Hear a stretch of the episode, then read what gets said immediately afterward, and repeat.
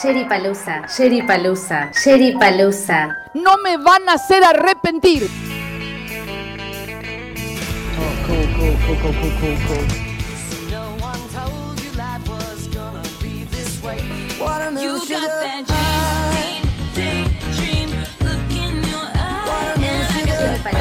Sherry Palusa, Sherry Palusa.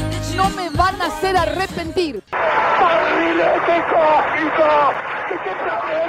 Sí, absolutamente. Vos sabés que sí. Vos sabés que sí. Para que el país se opulle apretado, gritando por Argentina. Todos unidos triunfaremos y como siempre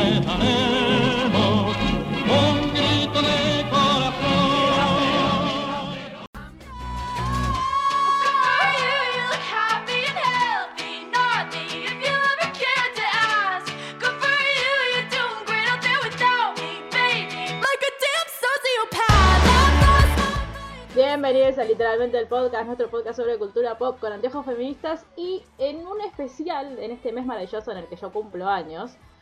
Todavía no sé muy bien cómo se llama este especial porque estamos grabando todo esto antes. Mel ayer me, me- regaló un término que se llama Palusa. Quizás lo llamemos así, no lo sabemos. Lo importante es que hoy vamos a hablar de eh, nuestra nueva obsesión, la reina indiscutida de la música pop en este momento, Olivia Rodrigo. Y para eso está Mel, por ejemplo. ¿Cómo estás, Mel? ¡Yay! Bien, recontra emocionada de grabar esto al fin. Sí. Veníamos esperando un montón que salga el álbum, poder escuchar todos los temas, porque ya singles eh, recontra subidas a este barco. sí. Y nada, esto es genial. La vamos a pasar muy bien, siento que la vamos a pasar muy bien. Sí, O yo- no, yo o a lo mejor nos deprimimos. Claro, yo temo, primero porque nos deprimamos y segundo por eh, las vicisitudes que esto pueda llegar a tomar con Macarena, que también está acá hablando de Crepúsculo. Macarena, ¿te puedes controlar? Hola, hola, hola, hola. Estoy muy contenta, muy contenta de grabar este podcast.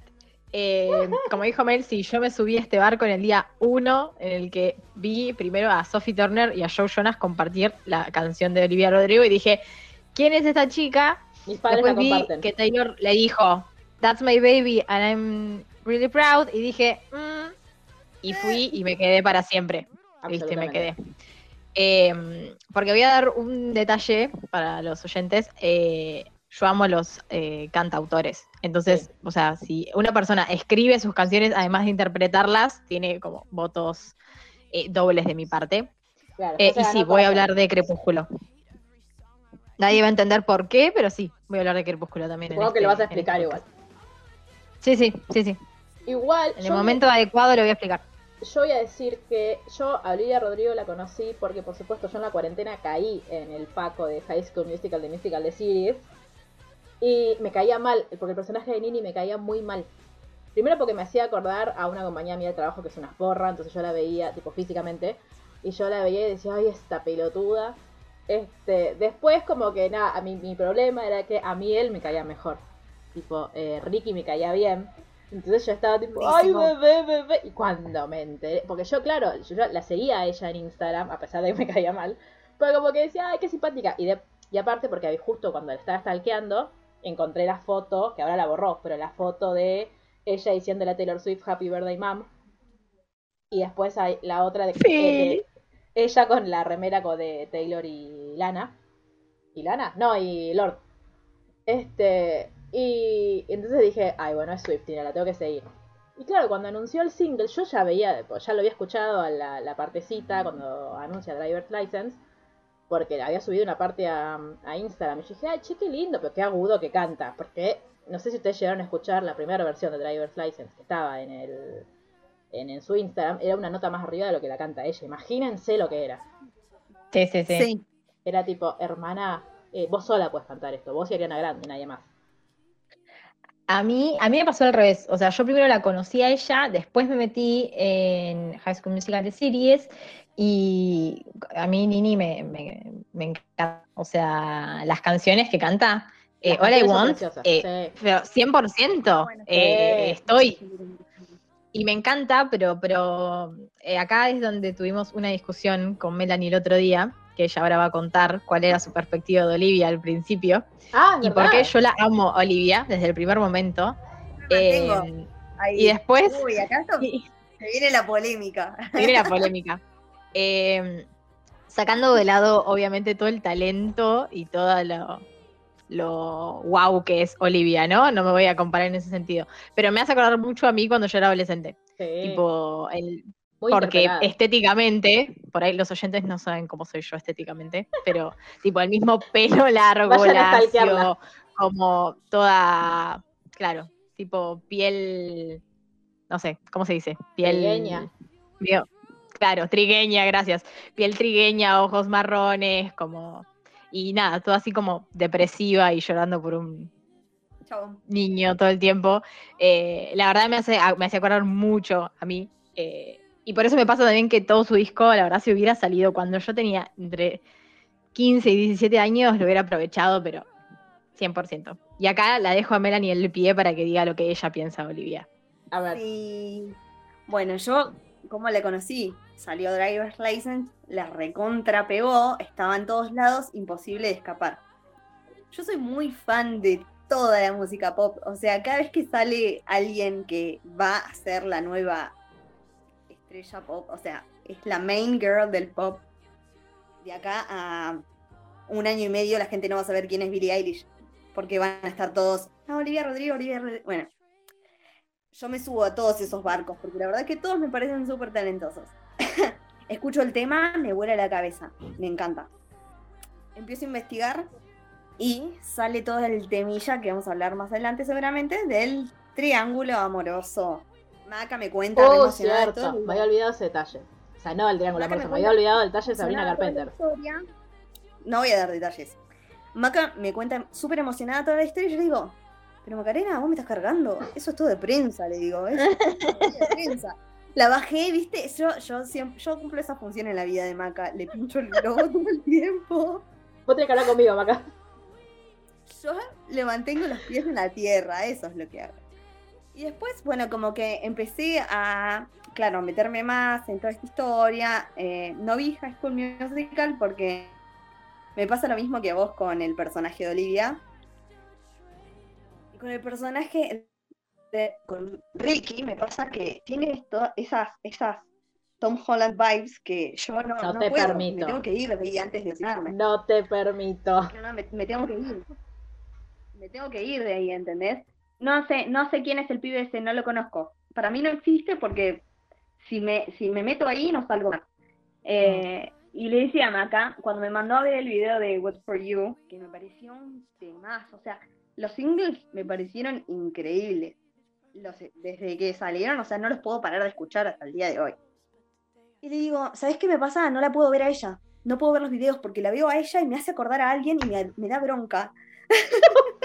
y Maca me dice, me hace acordar a mí.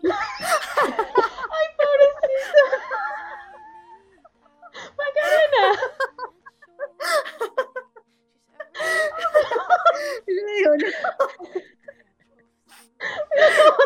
No, no. Es, es esa imagen de lo que, o sea, no sé cómo explicarlo, pero sí es como todo lo que hubiera ignorado la maca de 16 años, que nosotros siempre decimos que nos conocimos en el momento justo. Que si nosotras nos conocíamos dos meses antes, no podríamos haber sido amigas nunca. Entonces, Claro. Esa es una aclaración. Nosotras, nosotras nos conocimos cuando ya estábamos, cuando estábamos haciendo el CBC, o sea, ya teníamos 18 años, 17, 18 años, y yo ya no era la, la misma que era a los 15, que era 100% Olivia Rodrigo. Y. Mel a los 15 odiaba a todo, a todo ese tipo de, y vos de- de- de chica. vos eras Cady de, de- Mean Girls cuando se empieza a juntar con las plásticas. Claro, Y yo siempre fui eh. Sunny, siempre, hasta el día de hoy. Sí, sí, sí.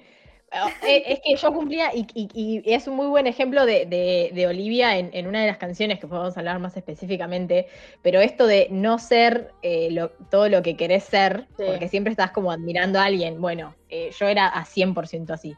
Pero ahora tengo Eh, intriga de saber, eh, Mel, en, en qué momento Mel, de repente Taylor le cayó bien, porque Si era todo lo que odiaba.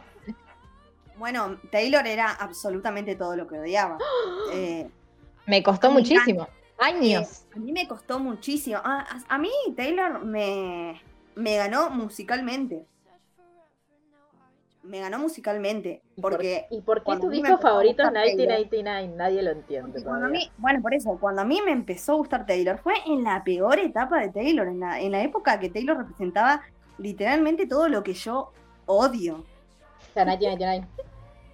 Exacto, pero es el es hasta el día de hoy, creo que es mi segundo disco favorito. Julia, si estás escuchando No, esto, te queremos. O sea, vamos a ampliar el, el tema de, de- de Taylor en, Sí, en otro sí. capítulo. o- Sí, cuando hablemos de más 1989. adelante. Sí, tal cual, o sea, eh, Taylor du- durante un montón de tiempo eh, yo la miraba como de costado, pero musicalmente es tan genial que es lo que me pasa con Olivia. O sea, a mí ahora a Olivia yo la escucho y digo, es la mezcla perfecta entre Taylor, Lord y Hayley Williams de Paramore. Por eso estoy absolutamente de acuerdo con lo que viene a plantear Maca en este podcast sobre Yo- Olivia y Crepúsculo. Yo quiero decir Estoy que barco. eh, cuando salió Sour, eh, yo estaba hablando con Maca, a ver si lo- ya lo había escuchado, qué sé yo. Eh, Maca se despertó al otro día, claro, yo lo escuché la noche y Maca lo escuchó al otro día de la mañana. Y cuando claro, yo me desperté y vi los mensajes de ella, uno de los, de- para mí el, el mejor mensaje del mundo fue uno que decía algo así como, amo que, dice, yo tuve Speak Now para criarme y salí así y ahora las nenas van a tener este disco y van a salir igual que yo. Y dije, Es absolutamente verdad, sí. lo dije. Lo dije y lo mantengo. Me he olvidado, pero lo mantengo. Pará, primero decir que yo, bueno, planteo esto. Hablemos de los primeros tres singles y después ya nos metemos directamente en el álbum. Este, primero que, antes igual de hablar de Driver's License, yo quiero decir que eh, me parece muy importante hablar de que de Olivia Rodrigo, como decía Maca, como cantautora. eh, porque ella, digo, recordemos que ella tiene como una mini historia en Disney, porque antes estaba en un programa que es impronunciable, que no voy, no, no sé ni cómo se dice, pero que hizo una canción sobre Argentina, así que la queremos.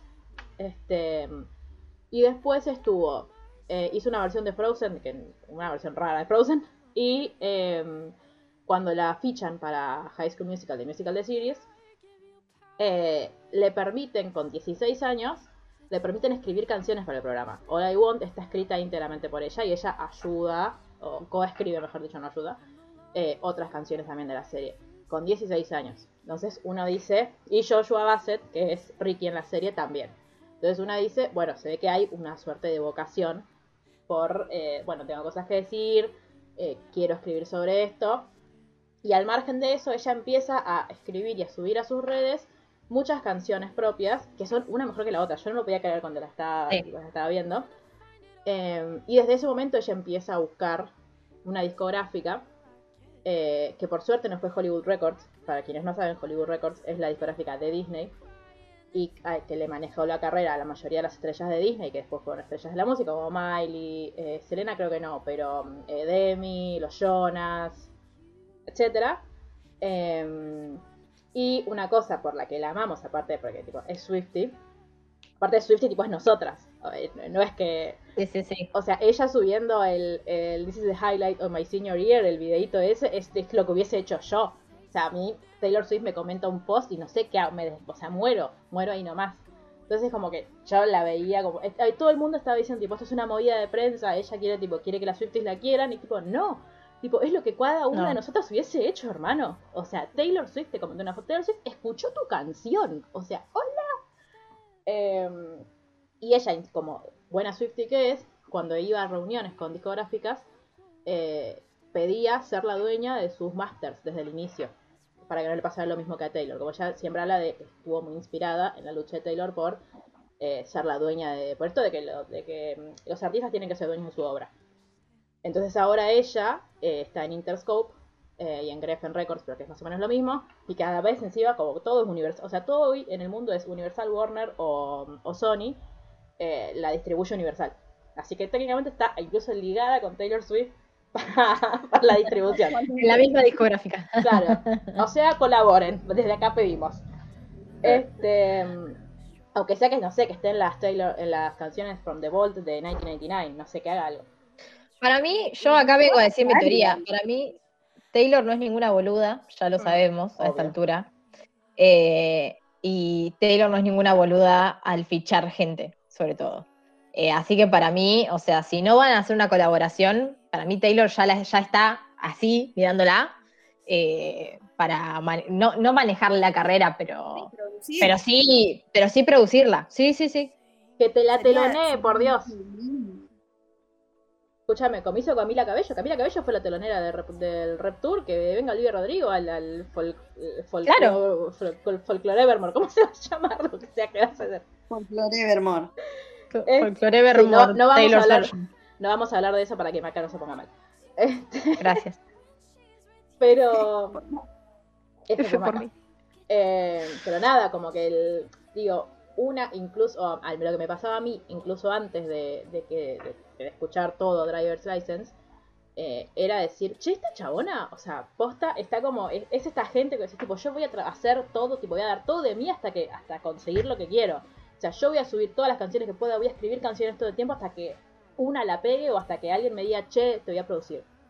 Este, y lo que es muy lindo, que me hace acordar mucho también a, a Taylor en su disco debut, es que, eh, bueno, y Taylor también medio en su vínculo con Jack que Dan Nigro, que es el productor de, es coproductor y coescritor de muchas canciones, pero y de todo el disco, eh, es un productor como muy chiquito, que había trabajado un poco con, con Conan Gray, creo que le había producido a él el disco también.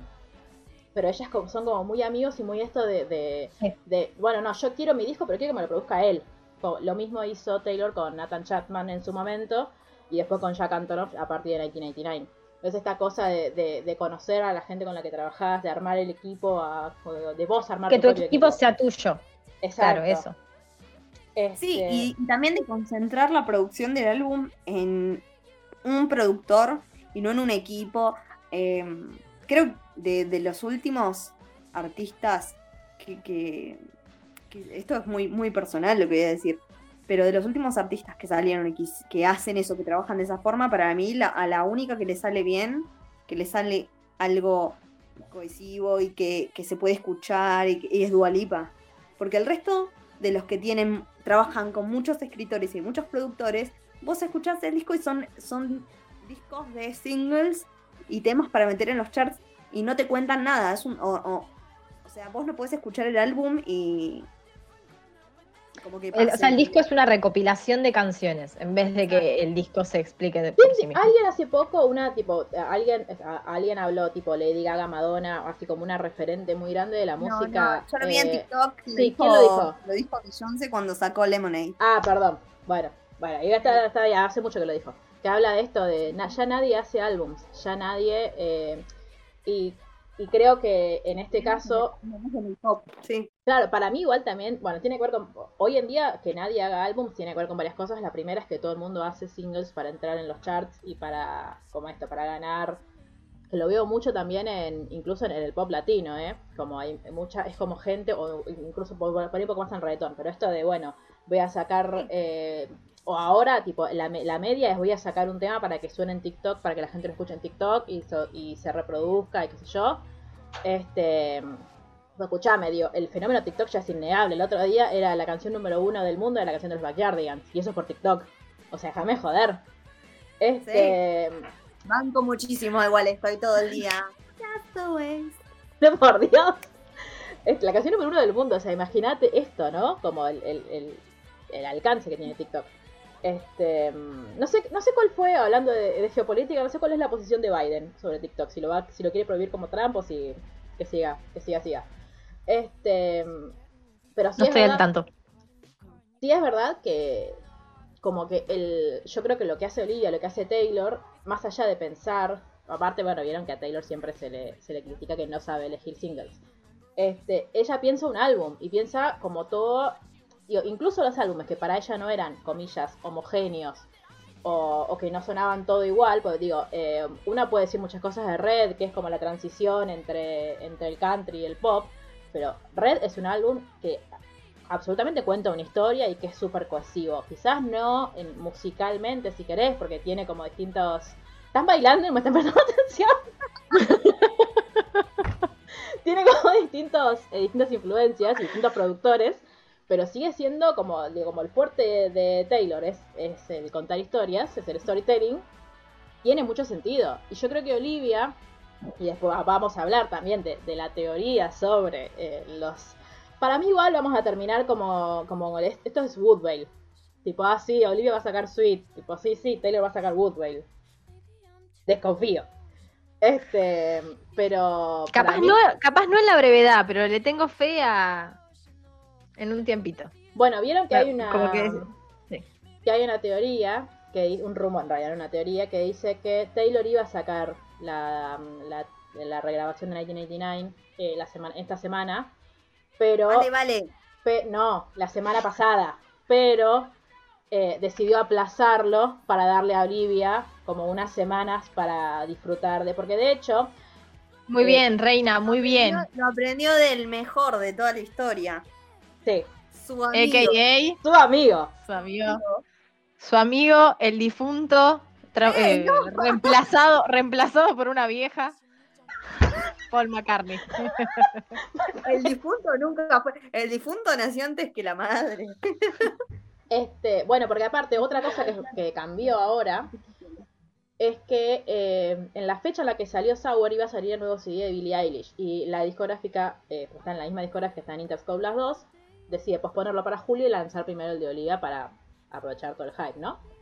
Este, como que, ah, digo, esto, ¿no? La influencia, digo, el poder de Olivia Rodrigo para, para mover calendarios.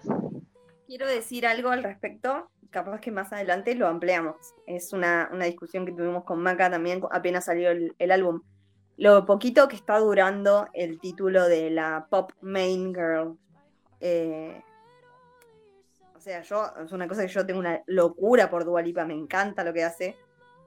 Pero no ya está, ya se, le pasó, ya se le coció el arroz, ya se le pasó. A Billie Eilish lo mismo, ya está. O sea, es el meme de, de quítate tú de los Simpsons. O sea, las van, las van eh, borrando del mapa y, y ni siquiera estamos hablando de porque pasan eh, una cierta edad como antes, eh, qué sé yo. Sí, como fue que- Madonna, Britney. Sí, lo plantea Taylor en una entrevista y lo dicen, lo han dicho muchísimo sobre Katy Perry. Ariana Grande, chicas, eh, ya la, la casaron, la- o sea, la van a hacer tener hijos, ya estaba, Ariana Grande ya, ya fue. ¿Entienden? A mí, a mí eso me preocupa un montón. Y después, eh, también se ve un poquito del el, el tema del privilegio cis, del privilegio hetero cis, Mm. Porque tiene el mismo produ- productor que Conan y que Troy Sivan y eh, nunca van a tener, nunca tuvieron en toda su carrera el nivel de éxito que tiene Olivia con, ¿qué? Son seis meses de carrera. Yo no escucho mucho a. Creo que escuché una sola canción de Conan. eh, y a Troy nunca lo escuché. Pero yo siento que también tiene que ver con. O sea, ellos también, pues, o sea, bien todos en la misma línea, escriben sus canciones. Sí, sí, sí. No, entonces eh, quizás puede ser. A ver, lo amo. Y, y a Conan también lo escucho. Y Bueno, de hecho, cuando empecé a escuchar a, a Olivia, me sonaba muy parecido. Vos, si escuchás a, a la gente que produce Dan, Sí. eh, tiene el mismo sonido. Y no pasa con Jack Antonoff, el rey del universo. mm, Que produce Jack. mucha gente y tiene su banda. Quizás todos suenan un poquito como su banda, pero de formas muy distintas. Pido, Muy distintas. Gran, bla- Porque- gran banda de Bleachers, vayan a escucharla. Excelente banda. Sacó, el último tema que sacó es un Sí, temazo. sí, sí. Sí, sí, es una gran banda. Yo- de hecho, yo me yo escuchaba de Bleachers antes de, de saber que, Ah, no, yo no, yo la escuché por era favor. productor de Taylor y cuando me enteré dije, "Ah, claro, con razón. y sí. Eh, No, a mí lo que me pasa con este tema de la de la chica del momento y eso, a pesar de que estoy de acuerdo en lo que dice Mel y, y- y es más o menos lo que, lo que hablamos de esto de lo que dice Taylor, de que las mujeres están todo el tiempo, todo el tiempo tienen que eh, reconvertirse y, y buscar la forma de seguir como en el, en el foco, digamos, ¿no? Que para el hombre es mucho más fácil. Eh, yo sí lo que siento es que las mujeres hoy en día están como logrando cierta cierto reconocimiento, o sea, como que, a ver, en el sentido en el que está bien, ponerle que, Ariana Grande ya no está en boca de todos constantemente, pero ya está, ya es Ariana Grande, o sea, como que nadie va a venir a cuestionar a, Ariana Grande y a su talento y a sus éxitos y eso. Y creo que lo mismo pasó con Dua Lipa y que lo mismo pasó con, con Billie. En ese sentido, lo que, lo que siento es que eh, el no ser la chica del momento no les quita el reconocimiento de su talento y de sus éxitos y su renombre, digamos. Eh, lo cual sí, o sea, es un bajón en el sentido en el que van a tener que estar esto todo el tiempo como buscando nuevos sonidos y buscando nuevas formas de volver a hacer noticia. Eh, pero lo que sí no, no creo es que queden en el olvido, o sea, por no ser la chica del momento. A eso voy, ¿no? Como que eso sí lo veo un poco más complicado. Yo a mí me pasan muchas cosas. La primera que voy a decir es que sí, ahora pensándolo, creo que eh, Mel tiene razón cuando habla de, de Conan y de Troy por lo menos. ¿Es Troy? ¿Lo estoy diciendo bien? Porque el- lo- le- yo lo conocí... Yo, Troy. yo- yo lo conocí eh, por el Rep Tour, porque estuvo de invitado. Si no... Y perdón, pero no lo conocía. Yo porque soy trolo. Pero sí, eh, pensándolo, como dice ella, eh, yo siento que el pop sigue siendo, sobre todo el pop eh, mainstream y, y como mundial, sigue siendo como algo que en el inconsciente colectivo es algo de las mujeres. Entonces, eh, digo, es muy complejo. Digo, no, es- digo, no, no digo, ay, pobres los hombres no pueden hacer pop, porque pueden hacer pop, pero el, el- el hombre que puede hacer pop y es heterosexual triunfa más. Lo- la- las bandas de chicos, o este, el pelotudo Justin Bieber, eh, Shawn Mendes. ¿Por qué? Digo, por esto, porque como, ¿no? Tienen como toda esta cosa. Ahora sí, sí lo veo por el, en, en lo que dice Mel de el privilegio hetero, sobre todo. De, claro, Sí. porque, el, eh, bueno, eh, Troy no sé, pero Conan es, sí que si no es gay es bisexual, no me acuerdo, pero lo escuché en algún momento decir. Entonces, yo creo que también viene por ahí, que es más el privilegio, eh, es el privilegio hetero y el privilegio de que en, en- en el inconsciente colectivo la las que hacen pop son mujeres porque eh, las mujeres son las que bailan, las mujeres son las que hacen grandes shows y de hecho incluso los varones que hacen pop tienen la, mis- la vara bajísima en el sentido de que ninguno tiene que hacer un show súper espectacular con, y, y aprenderse 800 coreografías como sí tienen que hacer todas las mujeres que hacen Sí, pop. sí. E- Es el meme de Ed Sheeran saliendo con una remera y una guitarra, tipo en jogging y zapatillas. Como, Absolutamente. Es eso. discusión que tuvimos en, la, en los Grammys, cuando apareció nuestro señor y salvador Enrique Estilos, Ay, sí, te amo, Eh, Enrique Silos. famoso en ese, en ese, ese traje de, de cuero y con su boa verde, etcétera, pero solo tuvo que cantar y poner su bello rostro, mientras Sí. Dua Lipa tuvo que aprender a bailar, aprender a moverse. Sí, Con sí. todas las dificultades que tenía, tuvo que hacerlo. No tiene, no tiene excusa y no tienen piedad a la hora de, de criticarlas. Sí, a Taylor, a Taylor le dieron toda la vida por no, po- no saber bailar. Sí, Sí, sí, o sea, Shake It Off es eh, fruto de eso. Sí, me acuerdo de todo lo que la criticaron, a- porque yo creo que una de las veces que más hablaron pestes de Taylor, antes no de, de- de todo el incidente con Kim, que fue como el- el- la punta del hate, eh, fue cuando hacen los VMAs la presentación de 22. Que vos la ves y estás Sí. como, está medio durangui, pero oh, bueno, le puso toda la onda y encima le puso, pusieron a los otros para bailar así como medio robotito, cosa que no se note tanto, y aún así se notó. Este, pero, o sea, yo sí siento por el que mm, el, em, esto de que de la main pop girl o creo que Ariana Grande nunca va a ser discutida porque eh, Ariana Grande tiene, o sea, eh, convence por, por su grado de voz, o sea, por la amplitud vocal que tiene, porque digo, nadie la va a discutir a Ariana Grande que no sabe cantar, a Taylor se lo discuten todo el tiempo. Este, a Dua Lipa, Dua Lipa es británica, entonces tipo es como para ella, ella, ella gana con eso, nunca va, nunca va a, a quedarse en el olvido porque es tipo fue, es número, hoy es número uno del mundo y es como el, eh, no sé, es como el orgullo de Gran Bretaña. Y para mí Billie Porque es hermosa. Es muy hegemónica. Aparte. Ojo. Este, y lo, No, que tiene, lo que tiene Billie Eilish para mí es que eh, se compró a los snobs. Entonces también es como Sí. esto de, ay, bueno, obviamente todo siempre el de dicen, ah, si no es Billie Eilish, es Finn, es Phineas. Phineas, ¿es el hermano? Este, Sí. Siempre caemos en la misma pelotudez, ¿no? Pimpinela de ellos. Este, pero sí siento No, pero, que- pero sí esto, esto de que es como que yo lo que siento es que el pop hoy en día se divide mucho más en los fandoms y como Mm. en, en cuán grande es tu fandom, que antes no era tan así. O sea, a ver, cuando era que Madonna era la reina del pop y Britney era la princesa del pop, no había un fandom de Britney ni un fandom de Madonna tan así cerrado. Todos éramos fan de Madonna y todos éramos fan de Britney. Claro, pero porque En no cambio, podías hoy escuchar como otra que- cosa. Claro. Cambió mucho la Claro, forma claro, de escuchar música. Cambió mucho la forma de escuchar música y cambió mucho también el lugar que se le está dando al pop, porque esto también, en, en el momento en el que el pop surge, el pop era completamente ridiculizado y, esto, como, a ver, por eso había tantas boy bands y girl bands que estaban dirigidas 100% a los adolescentes eh, y, no, y no eran considerados música, digamos, fuera de eso. Hoy en día el pop sí es considerado música, eh, a pesar de que pasa esto, que sigue como en el inconsciente colectivo, como siendo de mujeres y para mujeres, eh, pero siento que por eso también hay como muchos más eh, artistas que van saliendo y también obviamente la, facilidad de las redes. A ver, eh, y Olivia Rodrigo es uno de esos casos. O sea, Olivia no hubiera logrado tener su CD hoy en día si no hubiera tenido e- el éxito que tuvo en las redes y subir sus canciones constantemente, que hizo que su fandom, a pesar de ser chiquito, dijera, che, mirá la cantidad de canciones buenas que tiene esta piba. Que a ver, Taylor era lo mismo, o sea, Taylor tiene 30 millones de canciones guardadas eh, que grababa de vimos. chiquita. Si Taylor hubiera tenido, claro, en The Vault, eh, si Taylor hubiera tenido eh, en, en su momento, no lo que era MySpace, que era lo que usaba ella, sino un TikTok o un Instagram, eh, hubiera tenido como una llegada mucho más fácil eh, a, a lo que es una discográfica, por Yo ejemplo, no ¿no? supero eso, boludo. O sea, la chabona se hizo un fotolog, ¿entendés? Me hizo acordar a cuando en TikTok la cargan a Taylor por Millennial. O sea, Sí. Millennial es el nuevo boomer. Sí. Sí. Y a Sí, sí, Taylor sí.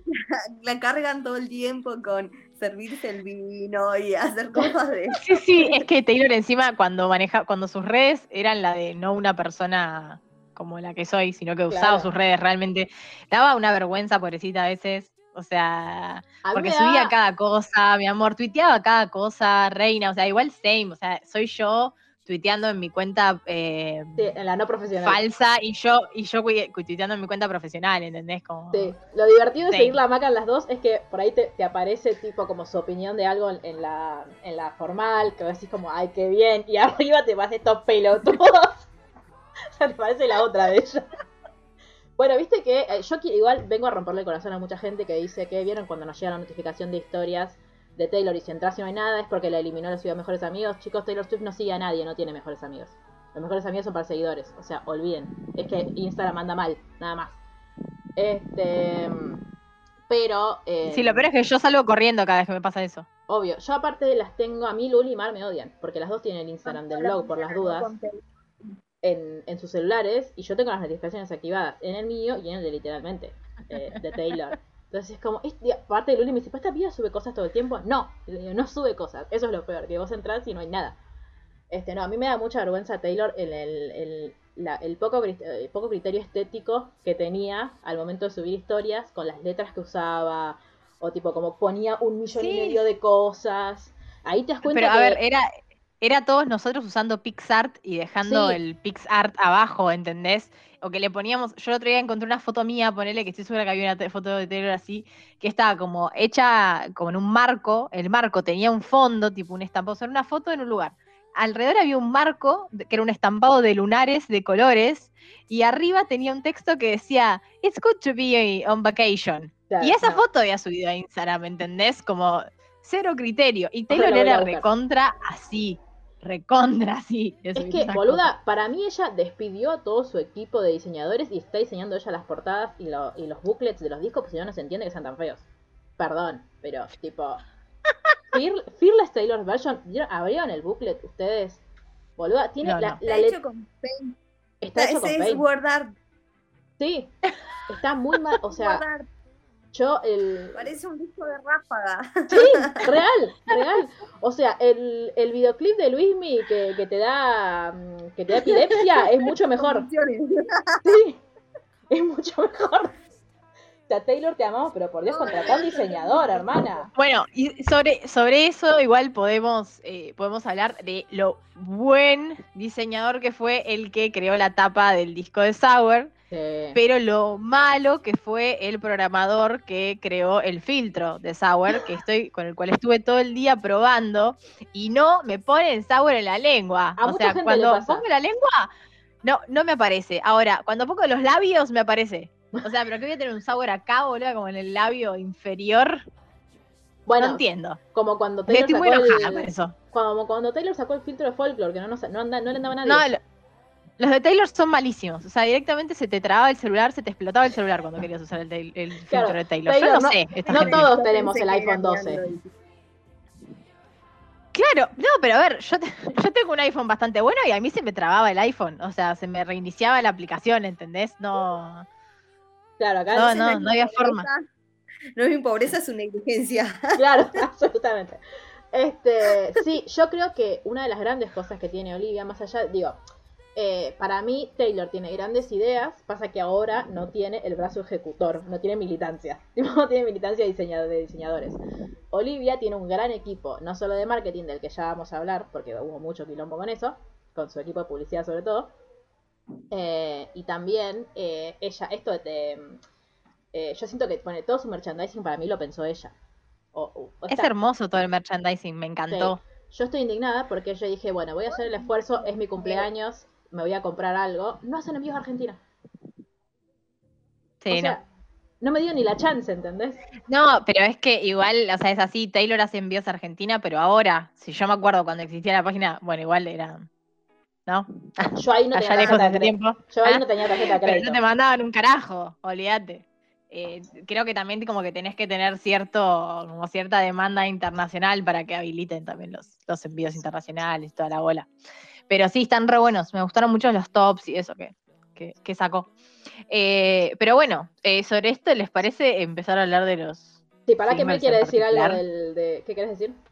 Ah, Ah, sí, quería decir que me parece algo generacional igual. Para mí, eh, nosotros, los que nos criamos en la época, en la década del 2000 y 2010, tenemos muy mal gusto. Muy, muy mal gusto. Gracias. Los menores de 18 años, todos los que conozco, yo tengo, yo soy la mayor de 12 primos. Entonces tengo para abajo, imagínate, un montón de Gen. Mm. Y es increíble lo buen, el buen gusto que tienen para todo, para la ropa, Sí. eh, para decorar, para diseñar cosas.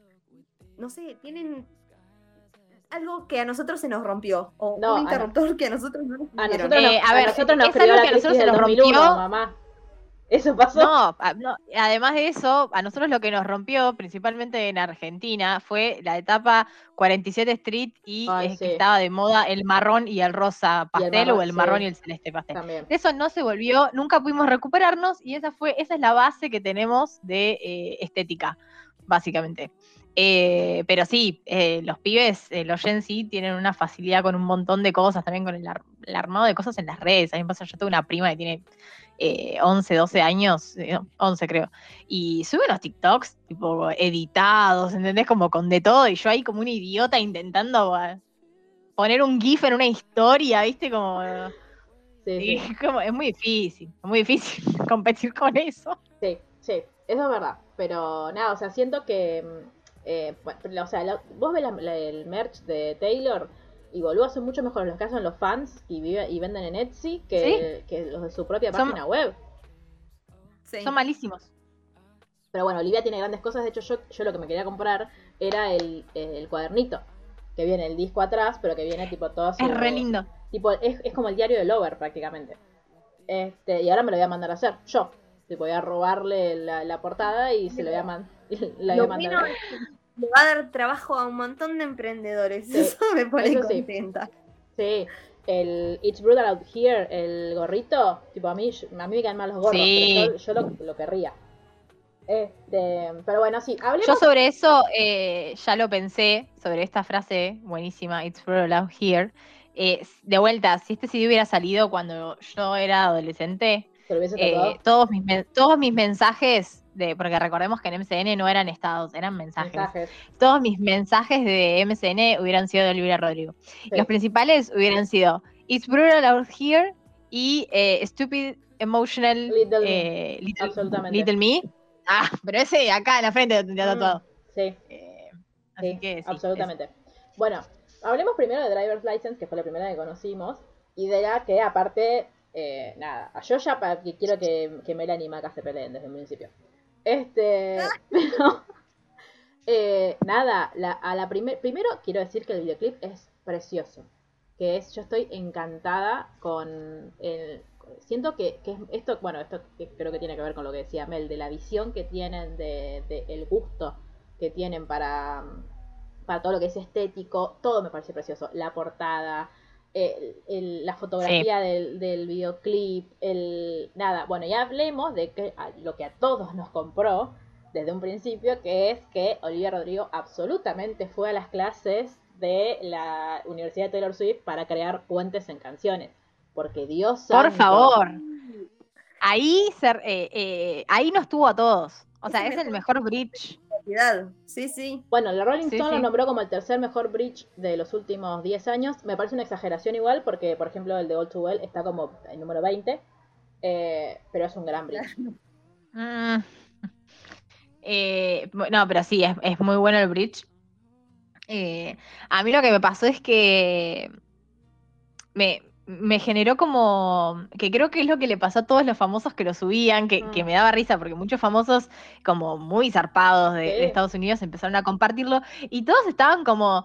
Ay, por Dios, me siento como una, una nena de 15 años llorando, ¿entendés? Porque te lleva, es como que es muy, me hace acordar a esto que hablábamos en el podcast especial de Vaivén, y aprovecho el momento para decirles que vayan a leer Vaivén y a comprar Vaivén, eh, pero sobre el, tema de, cómo uno interpreta lo que, lo que el otro escribe, lo que el otro, en este caso, canta, eh, y cómo eh, Olivia en, en esta canción tiene la capacidad de llevarte como a ese momento. Yo, yo creo que lo tiene en todo el disco igual, porque a mí me pasa mucho eso.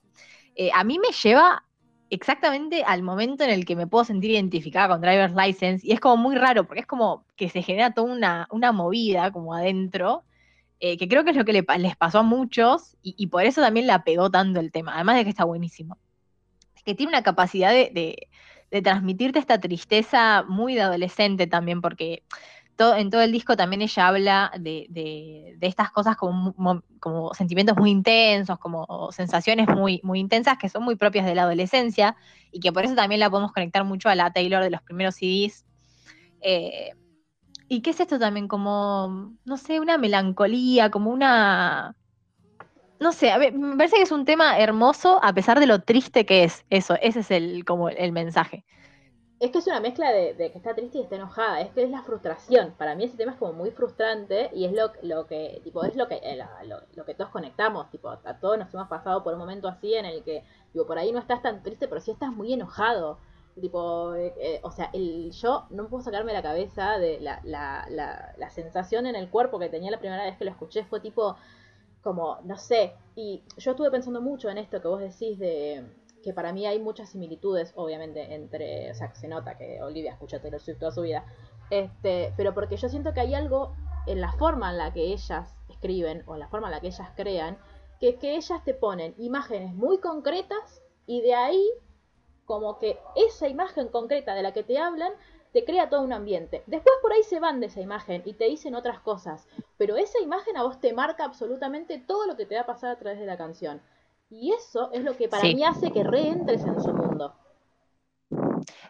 Exacto. Vos sabés que lo, lo- lo- estaba pensando mucho, no, no me había dado cuenta en Driver's License, pero sí eh, lo estaba pensando en Deja Vu, eh, que bueno, es el, el segundo single del cual lo vamos a hablar después, eh, en cómo ella te, te cuenta como detalles exactos de las cosas que hacían y que me hizo correr mucho a All Too Well, ¿no? Sí. Obviamente, igual yo quiero aclarar que todo esto que vamos a decir de que hay muchas referencias o muchas similitudes entre Taylor y Olivia, en ningún momento está significando que Olivia la copia a Taylor, sino No. todo lo contrario. O sea, como que tiene una capacidad de creación y eh, que obviamente la tiene como inspiración a Taylor, ¿no? Pero aclaro, porque si no se puede. mm, Tienen Es que, que- interpretar esto como el elogio más grande que le podemos hacer a una persona. Absolutamente. O sea, Sí, totalmente. Totalmente. Si una persona tiene la capacidad que tiene Taylor Swift para con palabras eh, Generar lo mismo. ponerte en una situación, en una situación que a lo mejor en tu puta vida estuviste, no pasaste por eso hace un millón de años. Este es un elogio enorme el que le estamos haciendo a Olivia. Y con respecto a la canción, es lo que, es lo que me pasó. O sea, a mí lo que me causaba mucha gracia de Driver's License es que dice literalmente, saqué mi licencia de conducir la semana pasada y yo estaba arre, tengo que renovarla, tengo que renovarla. Yo ni siquiera tengo. O sea, yo estaba tipo, Yo no no, sé, tengo, no, No sé manejar. A mí, a mí- a mí me sirvió desde ese lado. O sea, cada vez que escuchaba la canción, todo el tiempo, porque está en todos lados, era, uy, la puta madre, tengo que llamar a, tengo que llamar a la, musi- a la municipalidad a ver cuándo puedo renovar el registro. Me sirvió. Y después era, era eso, ¿entendés? Era como, no me puedo identificar porque esto, primero, saqué el registro hace 10 años más o menos. No tenía novio, no tenía que pasar por la casa de absolutamente nadie. Lo único que, lo único que me llamaba la atención a mí de la canción era que yo tenía que renovar el registro y cuando hice White Cars, que mi auto es blanco, y yo dije, ay, bueno, Olivia. Me habla a mí. No, el, a mí más Digo, allá de, "Ay, de que hablando a mí". Más allá de que estaba en todos lados la canción, yo sentía la necesidad de escucharla todo el tiempo. Era esta cosa que, que, mm, es como cuando Taylor sacó Folklore, que yo estaba como todo el tiempo volviendo a escuchar Betty, volviendo a escuchar a August, como todo, eh, que era una necesidad del cuerpo. Bueno, me pasaba eso con Driver's License. Me parece espectacular que puté en su primera canción, la amo. O sea, tipo, la primera canción explicit, Y además son, reina. son estas canciones que mm, de repente te aparecen en la cabeza, ¿no? Son como esa escena de. Ay, de intensamente de la película de Disney. Viste que te lanzan tipo el, el comercial así de la nada. Sí. Bueno, a mí me pasa con canciones de Taylor Swift, con canciones de Olivia Rodrigo y obviamente con canciones de Cristian Castro, pero bueno, no lo voy a decir en este momento. Eh, y me pasaba con Driver's License que yo estaba tipo haciendo otra cosa completamente y de repente empezaba el bridge, así Sí. como. Red lights, Red lights. Stop signs. Pero aparte, Es como- una canción que tenés que ponerla. Rich. O sea, Claro, a mí me pasa con Get Away Car. O sea, yo estoy Uh, sí. y digo, Sí, Y eh, aparte, vale, la adelantás. tengo que escuchar Get Away Sí. Car. No puedo, no puedo continuar. Bueno, No, y además esto, que, que mm, All Too Well, o sea, esto que, que- que decía yo que me hace acordar mucho Too Well, tanto de Driver's License como, como de Vu, me hacen acordar en el sentido de esto, que son como imágenes muy precisas que le pasaron a ella, y que esto, ponele, a mí siempre me pasó con Too Well, que siempre me sentí muy representada. eh, obviamente lloré como lloran todos cuando escuchan All Too Well, pero la parte en la que dice, eh, bailábamos a la madrugada con la, con la heladera abierta, con la luz de la heladera, tipo, en mi puta vida me pasó. Y cuando canto esa parte, me pongo a llorar como una estúpida, ¿entendés? Tipo, nunca te pasó, nunca bailaste con nadie enfrente de una heladera, Para, yo soy- como ridícula. Soy muy Eh, fan. Claro. Soy muy fan de la persona que en la Secret Session de Reputation en, en Nashville le preguntó a Taylor, Taylor dice, ¿cómo carajo bailabas? O, tipo, ¿Cómo bailabas a la luz de la heladera eh, con alguien? Y va y le mostró, la, la llevó a la cocina, le mostró la heladera y tiene una heladera de tres puertas, entonces cuando la abrís, la luz cambia. Claro. O sea, no es tipo mi Claro, heladera claro, que, claro. que no ilumina una yo mierda. No, no, son en la- ese no- momento. Claro, no, no son las heladeras de un metro sesenta y que el freezer no tiene luz de las nuestras, ¿entendés? O la- su luz No. de la heladera funciona aparte. Claro. Muy raro.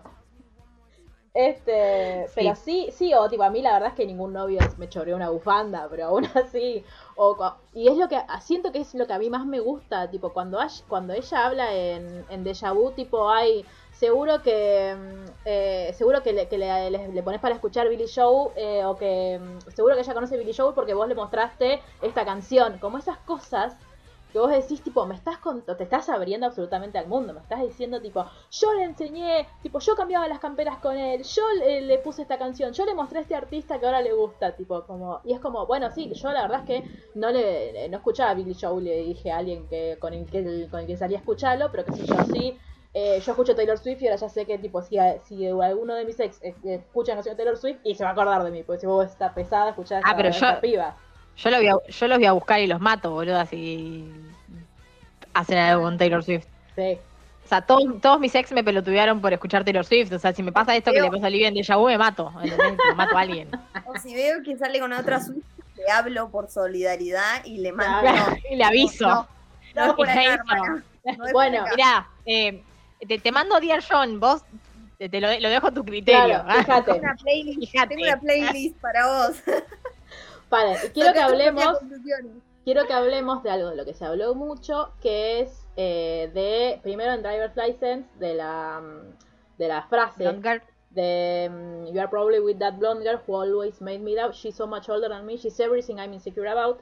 Que yo en su momento lo sentía como. ¿Vieron cuando en Teardrops on My Guitar ella dice. eh, eh, Taylor dice algo similar? Que habla de. Eh, ay, ahora me va a salir. Ella Macarena, es ayúdame. everything I'll never be. Claro, Algo así. este. Ella es todo lo que yo nunca voy a hacer. es como, no es una cosa de tipo de, porque obviamente, digo, la canción también empezó a girar y a ser como muy grande porque todos empezaron a hablar del triángulo amoroso, de a juntar pruebas, de mirar, Joshua Bassett ahora sale con Sabrina Carpenter que es eh, rubia y no sé qué. Eh, pero yo creo que lo que hace, sí, perdón, yo tampoco la quiero. Este, pero a mí, yo no la quiero, me cae mal de antes. O sea, ya está, está cancelada. Este, a mí Pero me cae yo la mal de cancelo. antes. Yo la cancelo ¿No? por boba igual. No, a mí, no, a mí me da Por, lo por mismo. tener un, un equipo de publicidad tan malo, básicamente. Ah, por eso la cancelaste vos. Porque, a ver, hablemos de esto, ¿no? Primero salió Driver's License. Sí, eh, después salió, a la semana o a las dos semanas, salió una canción de Joshua Bassett. Que Lai, lai, lai. nadie sabe ni. Eh, yo ni la escuché, o sea, ni sé cómo se llama, no tengo ni idea, no les quise ni prestar atención. Y a mí me pasó lo mismo que a Sherry. Por eso tuve que dejar eh, High School Musical de Musical de CBS, porque me cae muy bien Joshua yo no la puedo ver, Pero no muy puedo ver la segunda temporada. pero muy bien a un nivel, eh, tipo, yo estaría enamorada de él si tuviera esa edad, Yo, ¿entendés? lo- Como yo a Ricky, mucho. yo a Ricky lo quiero proteger.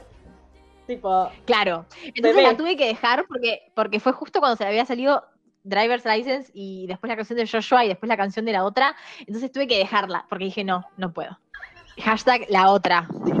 Eh, bueno. Melanie. Eh, acá voy a confesar, acá voy a confesar que se me va la sororidad a, a- se- se Bueno, me va. Pero hablemos y de que eso pongo es en un problema nuestro. Better Than Revenge. Y, y, o sea, yo a Sabrina Carpenter la odio tanto como odiaba a, A Camila Camila Bell Bell. en su momento. pero, O sea, Sabrina Carpenter igual Camila Bell, ¿no? pero, hablemos de que eso es algo que hicimos nosotros. Porque la canción en ningún momento habla de. O sea, No, para nada. para mí la canción no le tira hate ni en pedo. De hecho, es todo lo contrario. Le dice. Esto, o sea, yo estoy absolutamente insegura porque ella es todo lo que yo quiero hacer. Y encima es un mensaje que se, se re- va a repetir después a lo largo del disco. Es esta cosa en de todo el decir, disco ella no dice nada malo de, de Sabrina. O sea, lo que dice es tipo esto. eh, eh, lo, lo más a Joshua primero, que es lo que Es yo que dije, este es chico no va a poder salir a la calle. Que es lo que corresponde. Obvio. Es lo que corresponde, obvio. Y Sabrina lo, lo único que dice es eh, que es muy dulce, que debe ser re dulce, que es hermosa, que es todo lo que ella nunca va a ser. Después con Jealousy como que vemos que es esto, a ver, que es eh, Olivia diciendo, a mí no me falta la belleza, Pará. sé que no, sé que no me falta belleza, pero eh, pero igual como que quiero más, ¿entendés? Como que quiero ser como ella, como que quiero ser todo lo que ella es. Eh, En Jealousy le habla a los Entonces- Nepo Kids, como Melanie. Este, no, pero es que Sí. es eso, Somos es bros, ella, Con Olivia somos bros. Estamos viviendo lo mismo de la vida, pobre. Pobre porque ella es más chica. Yo. o sea, siento que lo que hace es hablar como, digo, es algo que el, digo, es el mundo en el que vivimos y nos pasa a todas, que una, digo, sabe que no tiene, no tiene que competir con, con el resto de las compañeras, pero el mundo todo el tiempo está comparando mujeres entre sí y todo el mundo todo el tiempo, a partir de un modelo absolutamente hegemónico, te dice, vos tenés que ser así. Entonces, claro, si vos es una compañera que cumple todas esas las condiciones que el, el heteropatriarcado pone para vos, y vos ves que ella las cumple y vos no, y, y que, y que encima el chabón se pone de novio con alguien que vos crees que es mucho, que, que es mucho, comillas, mejor que vos, mucho, sí, comillas, que- más linda que vos, y te vas a sentir como el orto. literalmente. Sí, ¿qué, Sí. Todas sus inseguridades Es que es eso. Sonia, son las inseguridades. con la cual él se va. Y además, Eh, Y además, porque no son solo inseguridades físicas, o sea, no es solo lo estético, que sí está, sino que después lo vamos a ver en Traitor, o sea, Mm. es literalmente la mina de la que ella sospechaba cuando estaba de novia con él. Sí, Entonces, Sí. si vos cortás y te vas con esa mina, o sea, la verdad es que... Bueno, igual Yo vengo acá a decir otra cosa, yo, Sí. yo quiero decir otra cosa. Y acá pongo en riesgo todo mi, todos, mis estudios, todos mis estudios de género y mi, y mi título como economista feminista. Em, pero también, o sea, no está solo o sea, no hay solo que pensar en la, la- el rol de Olivia, digamos, o el rol de la, de la, de la chica como dejada o que está Mm. triste, que eh, por ahí tiene como estos sentimientos que son los que siempre son los primeros que salen, ¿no? De decir, bueno, uy, qué envidia o qué esto. Sino también en la respuesta de la otra mujer. Porque si no, como que siempre caemos en esta, con este, como en esta sororidad extraña y medio no. como rara, No. en la cual, a ver, lo que, ¿qué es lo que pasó con Sabrina? ¿No? Que a ver, esto, si fue una movida de publicidad, la verdad es la peor movida de publicidad del mundo para Sabrina. Sabrina fue Pero cero sorora. ella Cero sacó- sorora. Por eso, cero Sorora.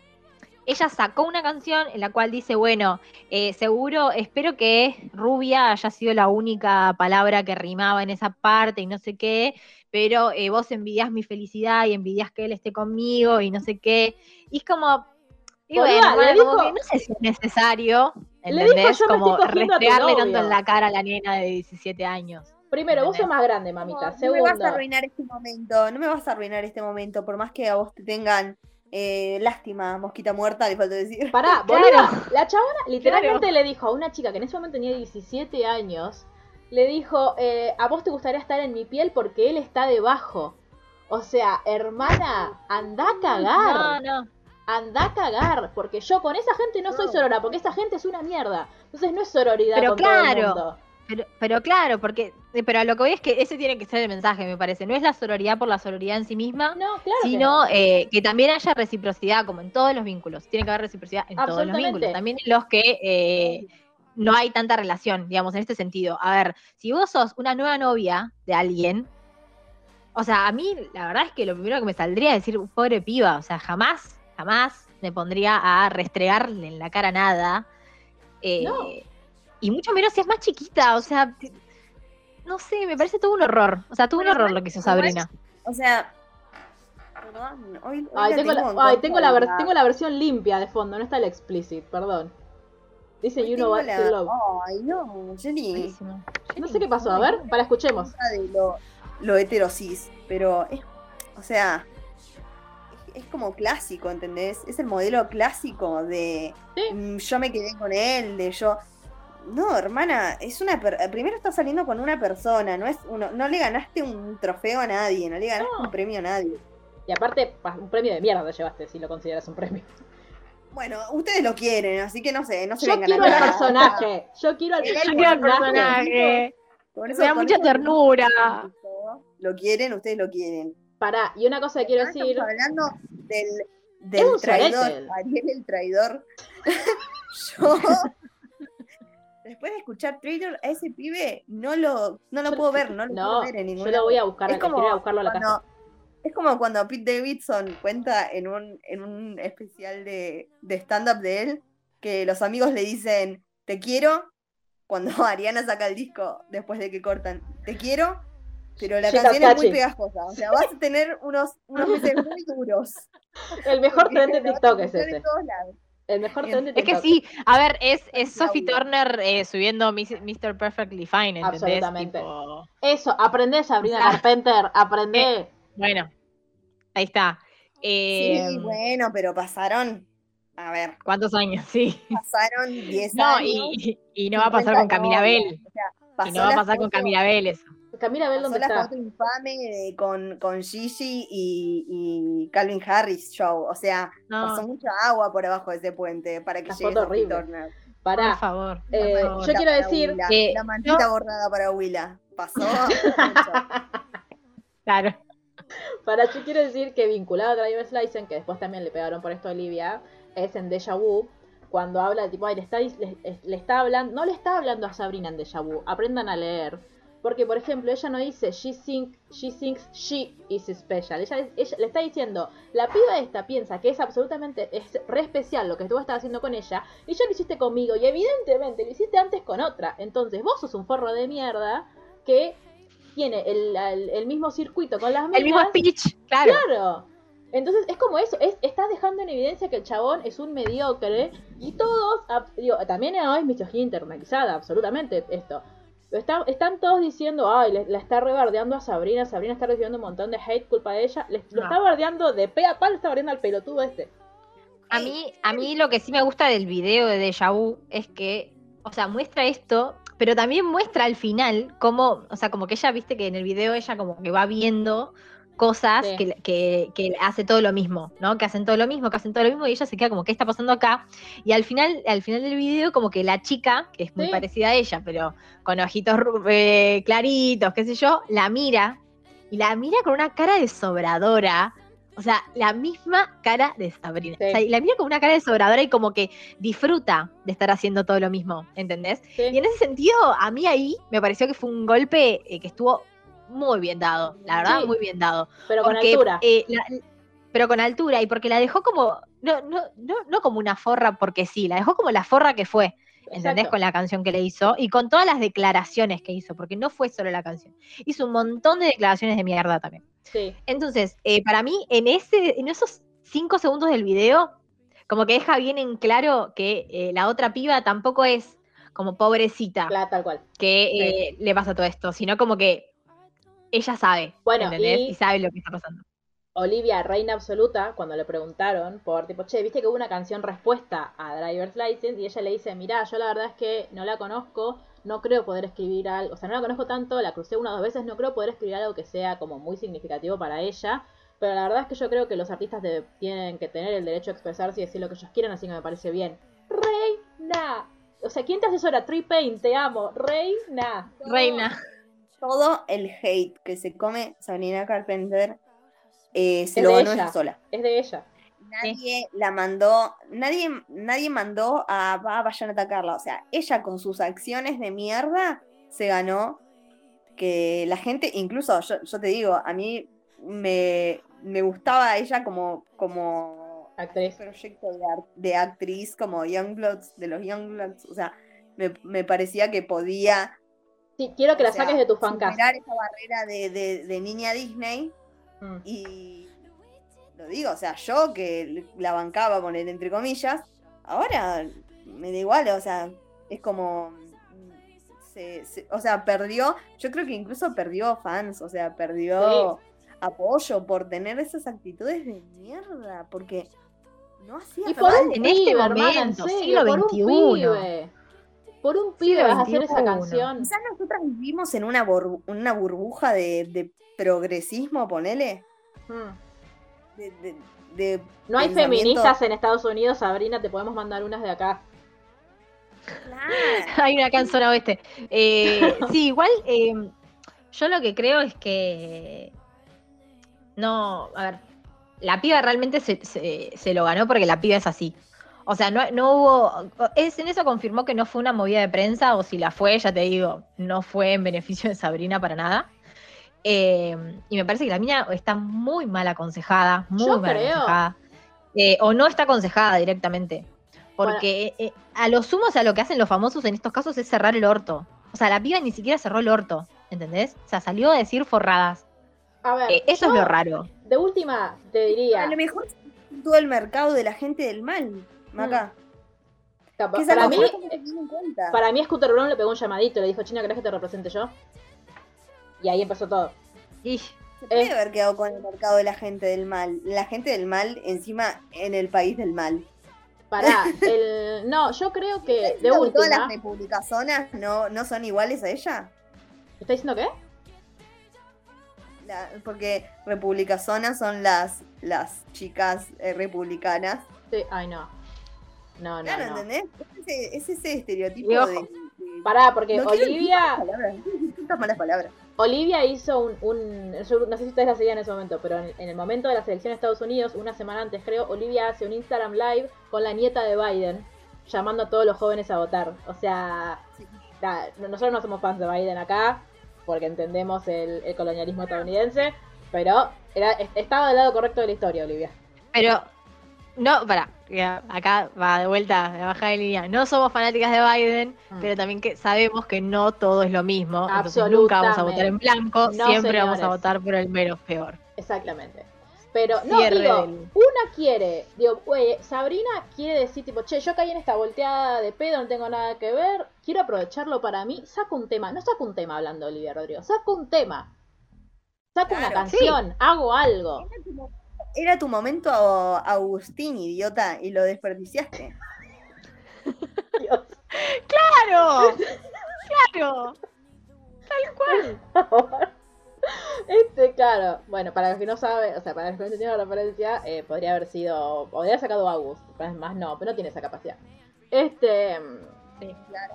Yo ahora igual también quiero hablar de, eh, entrando en el tercer single, sí, quiero hablar de la que capacidad aparte está sonando, que de timing. Ay, no escucho. Ah, Pero te me voy a poner a bailar entonces. Para te la pongo más fuerte. Em, Crying on the floor of my bedroom. Como Rory, ¿no? Exacto, es Rory llorando por Logan. O sea, ¿te das cuenta que nadie puede ser Team Logan? O sea, Logan es Joshua Bassett. Gente, Mark, ¿estás escuchando esto? Logan es Joshua Bassett. Eh, acá lo que, no, lo que quiero decir es como a mí me encanta, o sea, con Melanie hablamos esto de lo bien posicionadas que están las canciones en, en todo el CD, o sea, el Sí. gran orden que tienen. Y me parece que ese orden también es perfecto en la elección de los tres singles, ¿no? Porque ella arranca con un primer, con un primer tema muy abajo y como muy triste, muy melancólico, muy esto, como- donde se ve como la- el enojo, pero medio de como de costadito. Va con un segundo que está más enojada, pero como que está frustrada, pero como ahí. Y en el tercero la rompe toda. O sea, en la tercera, en el tercero literalmente es el, el meme de, de la nenita mirando a cámara con la casa prendida a fuego atrás. O sea, es, es ese meme. Es que yo no Eh, estoy de acuerdo con la gente que dice que son las tres etapas del duelo. Para mí sí son las tres etapas de la separación, porque es el momento en el que vos te separás, driver license, que estás triste, que extrañás a la otra persona porque recién te separaste.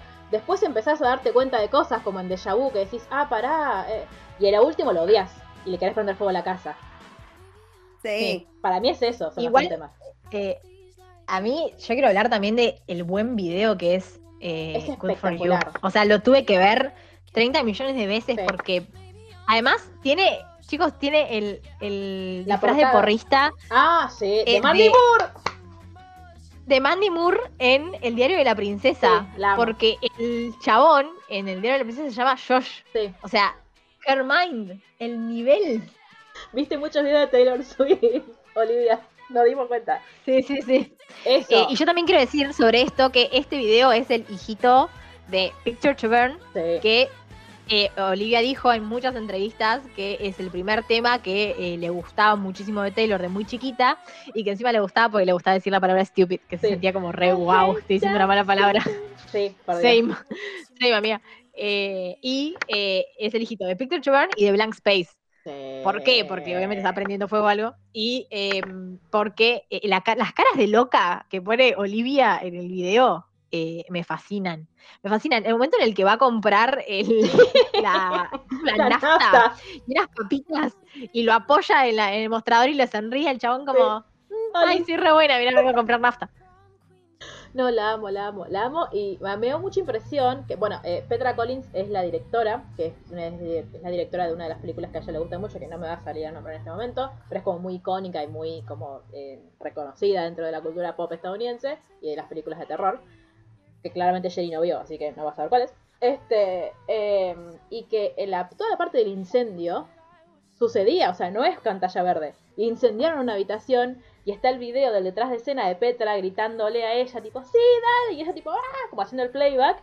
Todo atrás llama, llama, llama, llama, y en un momento le dicen, pará, Olivia, vení, vení, vení, tipo, eh, eh, ¿cómo se llama? Extinguidores, extinguidores, y empiezan a apagar el fuego porque es como que se, medio se les venía encima. O sea, eso fue real. El fuego estaba ahí, a, a dos metros de ella. Eh, fue tremendo. Es un gran videoclip. La canción es espectacular. O sea, el Like a Damn Sociopath, por Dios. O sea, siento que ella tiene grandes como el, esta cosa de no me sale la palabra ahora. Eh, los remates. Los remates de, la- Sí. de las estrofas, de las frases. Lo mismo en, en A mí- Jealousy, Jealousy. El Jealousy, Jealousy started following me. O sea, hermana, como Sí. es excelente. A mí lo que me pasa con Good for You primero es, o sea, me rompe la cabeza que, la- la- o sea, ella esté hablando con 17 años de que mandó al pibe a terapia y el muy hijo de remil puta empezó terapia y la dejó y se fue con otra. O sea, Sí. me, me- Sí. Y es esto que dice ella como que, ah, bueno, ahora puedes ser un mejor hombre para tu nueva chica, tipo. Cuando dice Better Man, yo lloro. Porque quiero escuchar ah, Better Man. no, te voy, te voy a ir a buscar a tu casa, yo, yo. hace- Yo Ya. tengo un problema. Yo Y tengo un el- problema. perdón, con- y el, el, el bridge es espectacular. Tipo, el maybe I'm too emotional. O maybe you never No, get no. it all. ¡Ah, te amo! ¿Cuál es No, tu no, problema, Mel? ahora sí, Mel, perdón. Ah, yo tengo el problema con la canción de que la escuché tantas veces en TikToks que usaban eh, el estribillo para, para poner hacer la transición. Steve, Steve yéndose con Peggy. y cuando Absolutamente. dice not me, Bucky ahí despertándose de la pesadilla. Not me, if you were to ask. Sí, yo lo vi, los tengo, tengo, not me. Y yo, no, no, tengo O 10 de esos videos en favoritos. Es la única imagen que tengo en la cabeza. pero para mí ese fue el único TikTok bueno, porque los otros que se ponían adelante del aro de luz y, tra- y hacían tipo la transición esta de estoy sin maquillaje, estoy con maquillaje, me rompe las pelotas. El de Steve y Bucky fue el mejor. No, no, e- ese es, el, ese es el que vale. Sí, los otros no. Me gustan igual los de. que rematan con like a sociopath. Ay, sí, como tipo, ay, yo me, eh, yo no sé, tipo, yo me, me como el eh, me como el sándwich y, y, no sé, tipo, le pongo mayonesa adentro. Ay, no, yo le pongo mostaza, like a damn sociopath, tipo, o tipo, ay, yo me compro yo me compro un libro y lo empiezo a leer y tipo, no, no lo no lo lees antes, tipo, sos- o sea, No ¿qué te pasa? Este, ¿No lo dejaste en la biblioteca seis meses? Claro, y que después lo lees. no. Este, pero bueno, eh, siento que, que fueron tres grandes videoclips también que eh, siento que ella, tipo, también nos, nos estuvo dejando easter eggs y que con ella los, los agarramos, porque agarramos la fecha de salida de Good For You. La presentación que hace en SNL de Good For You es Muy buena. excelente, excelente. Eh, Driver's License también. En los bridges estaba muy nerviosa, igual te amamos Olivia. Pero estaba, estaba muy nerviosa y que, o sea, hay mucho, hay mucha humedad en Inglaterra y el, porque el freeze era una cosa, parecía Mónica en Barbados. La amamos, te amo Olivia. Y aparte ahí conoció a, conoció a mamá, así que estamos todas felices. Era- es- ese fue el encuentro más Sí. esperado por toda Latinoamérica Unida. Más esperado. Sí, sí, sí, sí. También me, me compró, me, me compró Olivia en SNL. Eh, Sí, no hablamos de eso. Antes, un par de semanas antes habían hecho un sketch de SNL. Sí. Estaban todos machos ahí jugando al pool. Superior. Superior. No, no, un nivel. Sí, sí, sí. Voy a poner una canción y arranca Driver's License y todos empiezan, todos empiezan como, ¿qué pusiste primero? Y después se saben la letra, se empiezan a emocionar, empiezan a discutir lo que estamos diciendo nosotras de las referencias a Taylor. Este, Estaba el duque de Bridgerton. Ya ganó con eso. no, Sí, sí, sí, Ah. sí. Cierto. Ay, Dios santo. sí, que es quien pone la canción. Sí, y que va a estar en Pantera acordaron. Terminamos ex- esto y voy a tener que ver ese video. O sea, Sí. quiero que lo sepan. El libro que dice mi ex, mi ex Gina es Joshua Bassett Es that bitch su- Joshua Bassett. y con el que me dejó. Es Sabrina Carpenter, sí. Ah, porque le dicen. ah, ¿cómo es que, ¿Cuál es la palabra que usan? Eh, no es. A bastard, le dicen. ba- That bastard eh, Sabrina Carpenter. Este. Pero. no, bueno, y el pelotudo de Joshua Bassett hizo merchandising con eso. Tipo que la vendió. Le debe haber vendido a una a la mamá y otra. Pues no es gracioso.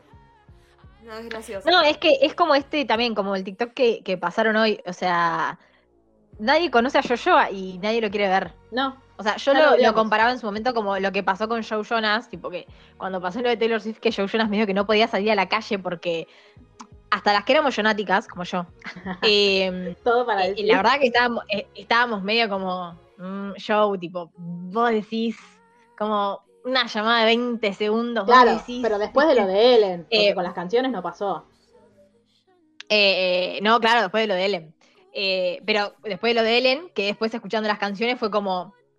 Ah, Ajá. ok, se entendía más. Y después de Taylor Acá con la como es Barbie. obvio que las canciones son para Joshua, claro. Acá es obvio que las canciones son para Joshua, entonces es como más directo.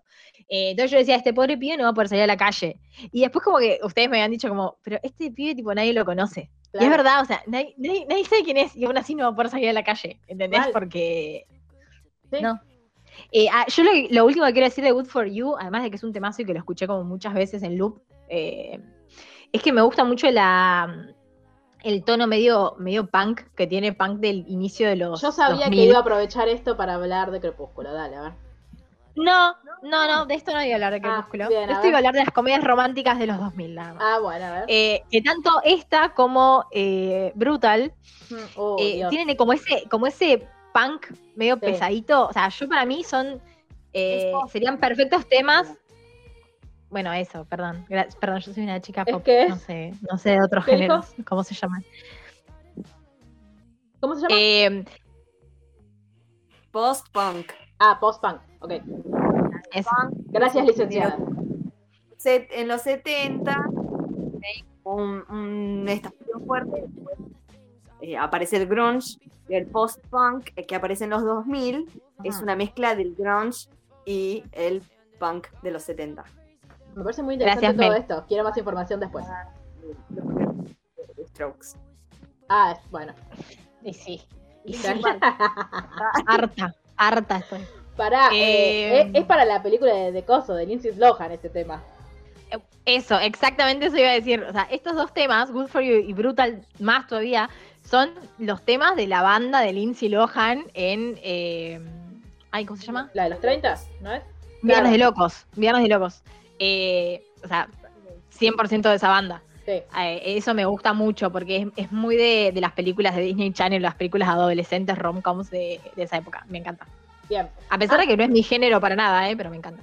No, pero es, eh, no sé, yo la, o sea, no, no, no es mi género tampoco, pero esa canción y Brutal las tengo en loop. Bueno, y Jealousy que está sonando de fondo, también.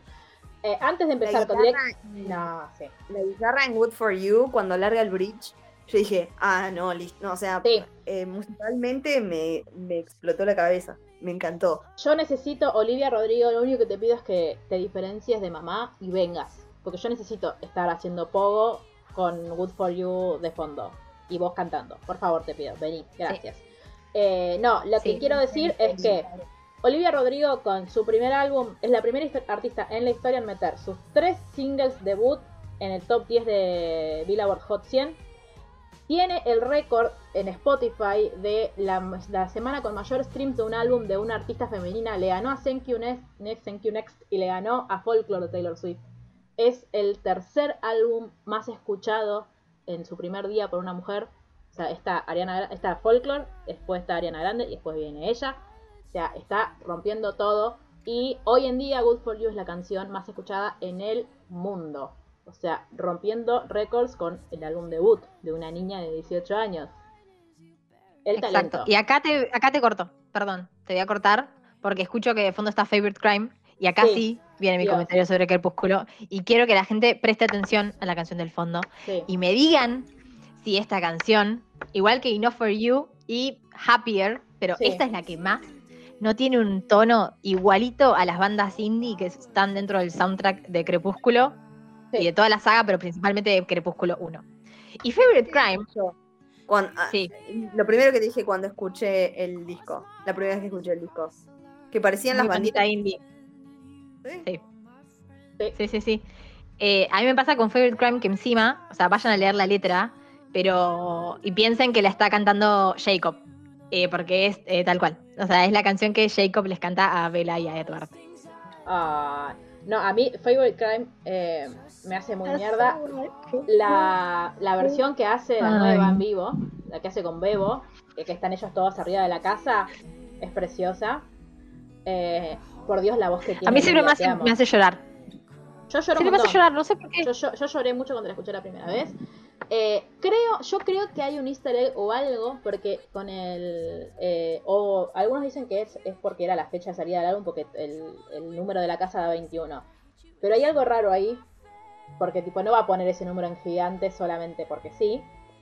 Eh, ahora, eh, Favorite Crime es como ya está en las últimas, eh, como en, la última parte del disco, es mes como el- no es como el, ay bueno, ya se me pasó porque no se le pasó ni en pedo, pero sí es empezar a sanar y empezar como a, abrazar el dolor y decir tipo, bueno, todo esto me pasó, porque de hecho dice, em, One Heart Broke, Four Hands Bloody.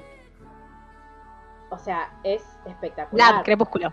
Ah, seguía, no mentira. Eh, no, pero eh, sí es como esto que vos decís, como empezar a sanar de decir, como bueno, espero que para vos también haya sido lo que fue para mí, ¿no? Es como eso también. Eh, Todas las A mí cosas lo que me pasa- hice para decir que eras mío, Olivia. Repensando, Está repensando la relación ahí, está. Estoy repensando todo, porque es eso.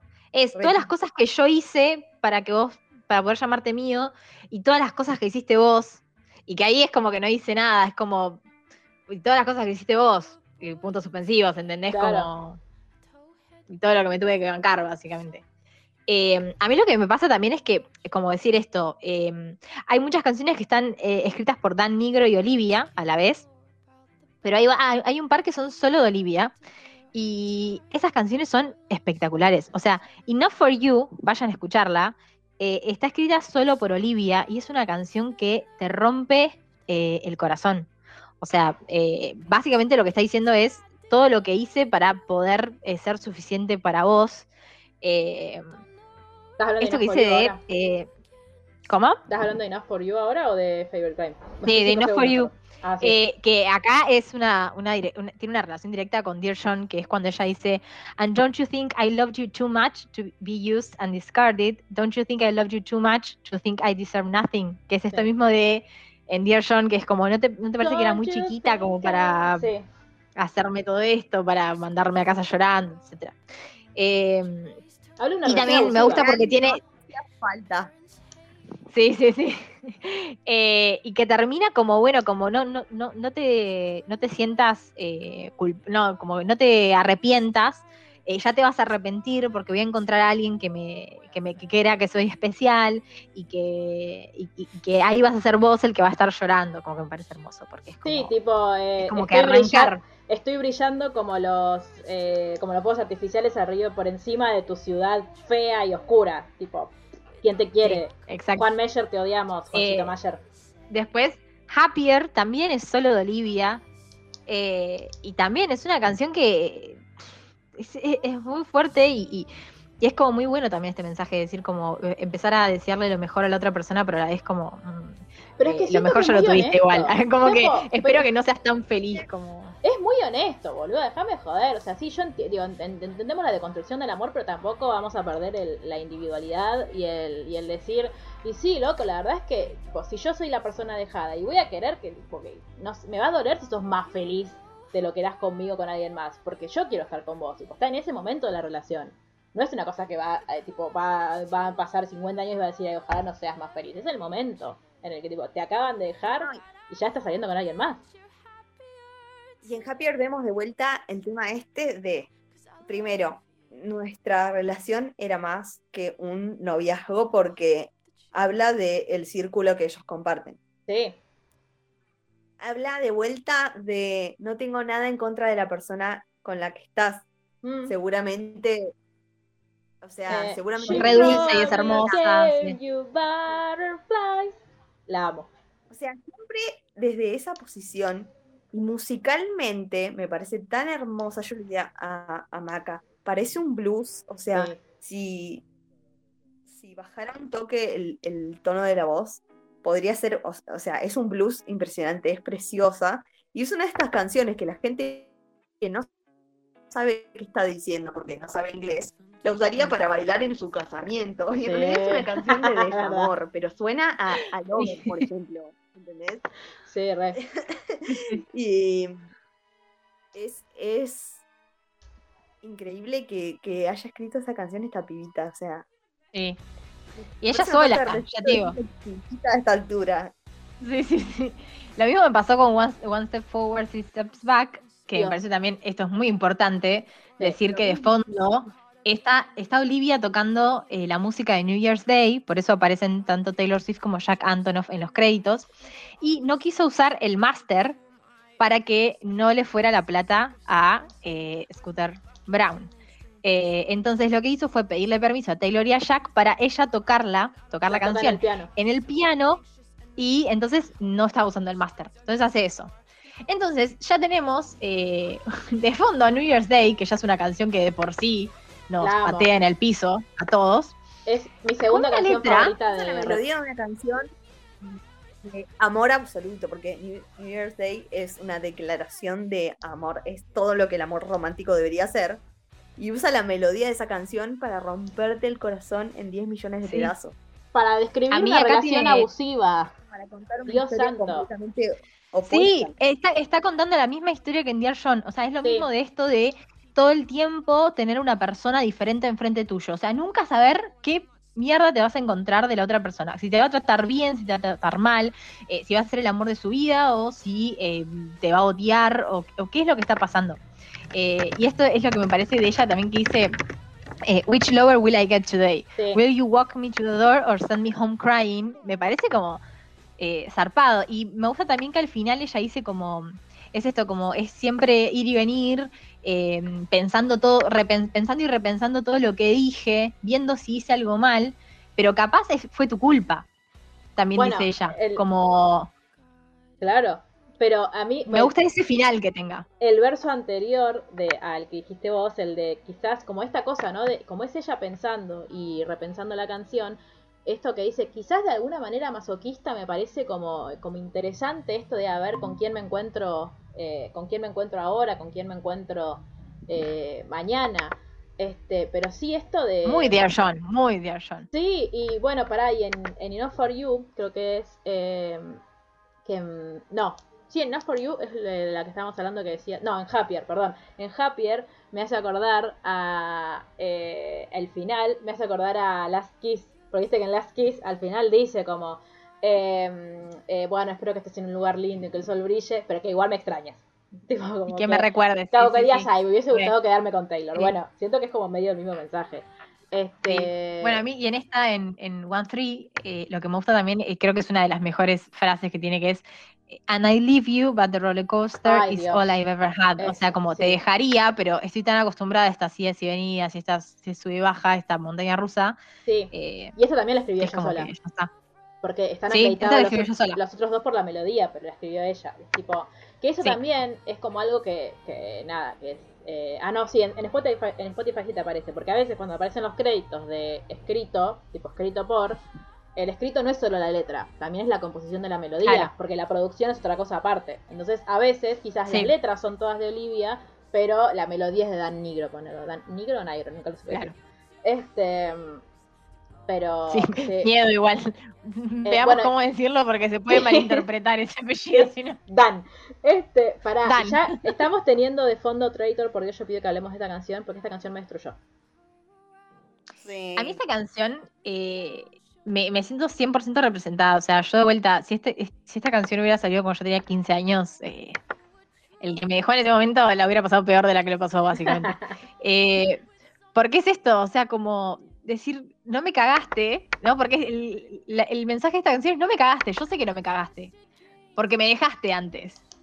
Pero igual sos un traidor, porque yo te pregunté por ella y yo y vos me lo negaste y cuando yo la nombré me dijiste que estaba paranoica y me dijiste que no pasaba nada y qué sé yo y me dejas y al toque te vas con ella. Primero, está Entonces hablando, igual sos un traidor. está hablando de violencia, porque es violencia psicológica. Esto de tipo, ah, estás loca, estás loca, estás paranoica. Sí, estás paranoica, obviamente. Violencia Segundo, psicológica, 100%. Le- segundo, le está explicando la responsabilidad afectiva, porque no es tipo, esto no, no estamos hablando de un contrato que vos decís tipo, ay, acá terminé mi contrato de alquiler y a partir de mañana puedo alquilar a otra persona. Hermano, estás haciendo sufrir a la gente. No me importa que vos dijiste hoy, hoy te corto. Dos semanas después estabas saliendo con otra. ¿Qué pensás que no me va a doler? Sí, claro que sos un traidor. Sí, te manejaste como el orto y sos un irresponsable de mierda. Todo eso sos. Yo No te- y no te importó que yo te amara en tu peor momento. También eso es algo que ella marca mucho, esto de que lo, lo- lo ayudó a ir a terapia, que ella leía los mismos eh, Sí, igual, libros de autoayuda que leía él, qué sé yo. O sea, como que también lo, lo bancó en un momento parece bastante complicado para él. Libros de y es autoayuda como, en la bueno. biblioteca, corran, por favor. Sí, salen corriendo. Es un mensaje de su podcast de confianza. Eh, sí.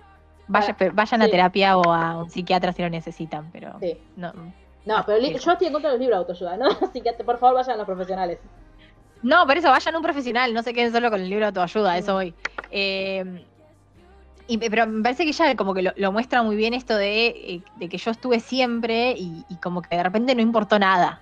¿Entendés? Como, y, y por eso sos un traidor también. Eh, así que sí, me parece que es re esto que dice Jerry. A mí me hizo la acordar- responsabilidad afectiva. Me hizo acordar a Selena Gómez cuando le canta, no me acuerdo bien la letra de, de la canción, pero cuando le dice a Justin Bieber, tipo, eh, en, do- en dos meses nos reemplazaste, algo así, porque viste que dos meses fue el otro Sí. pelotudo para casarse con... Eh, y cuando, encima, cuando Selena lo canta, en- creo que es en los CMAs, eh, cu- creo que fue, el fue la Sí. misma noche de que del artista de la década de Taylor. Sí, que le salió re mal, pobrecita, se puso re mal. Sí, yo lloré igual, pero lloré porque, porque, porque decía, pobrecita mi vida, o sea, quiero ser su amiga y darle un abrazo. Por suerte la tiene Taylor. Sí. Pero como esto de... Esas canciones de Selena son desgarradoras, fuera de joda, pero eh, sí es lo mismo. Sí. Eh, Eh, a mí me pasó también que me, me, me mató eh, en Hope, Hope You're Okay. Oh, sí. Cuenta quiero decir como- algo de Traitor antes, que es que cuando Perdón, sí. a mí lo que me lo que me hizo mierda es antes del primer estribillo, cuando ella canta You Betray Me, es como la música, viste, como que hace como un silencio y arranca, que aparte parece un, como un coro de ángeles, porque siento que esa me da como mucha paz y me destruye esa canción a la vez. Es, es la vocecita de ella, como el dolor, el, la capacidad que tiene de transmitirte eso. Cuando dice You Betray Me, que aparte con la voz de, de- de niña que tiene ella, porque es chiquita, es tipo, eh, ay, o sea, lo voy, quiero ir a buscarlo a la casa y cagarlo a trompadas. O sea, bien A merecido mí me tiene. pasa. Bien merecido tiene Me que todo el cast de High School Musical, de Musical de Shiggy, el otro día subió un TikTok cantando, están todos en la sala de ensayo y todos cantando el bridge de Driver's License. O sea, imagínate llegar a tu, a tu lugar de trabajo que estén todos cantando esa canción, te lo mereces, yo, yo, te odio. Te lo mereces. A mí me pasa con el último Favorite Crime, que es como Oh, más largo. Dice Favorite Crime. Sí. así, más, más lindo que lo que digo yo. y como sin música de fondo. Y también como que te destruye de repente ese, ese Sí. verso. Porque aparte de eso, tipo, por lo menos decime que, que, que yo fui tu, tipo, que la pasamos mal y que hicimos todo mal, pero que por lo menos, la- tipo, como fui tu favorito. Como esta cosa incluso de decir, che, decime que fui especial para vos, porque vos fuiste especial para mí. Sí. O por favor, y yo Sí. tipo, te odio. Sí.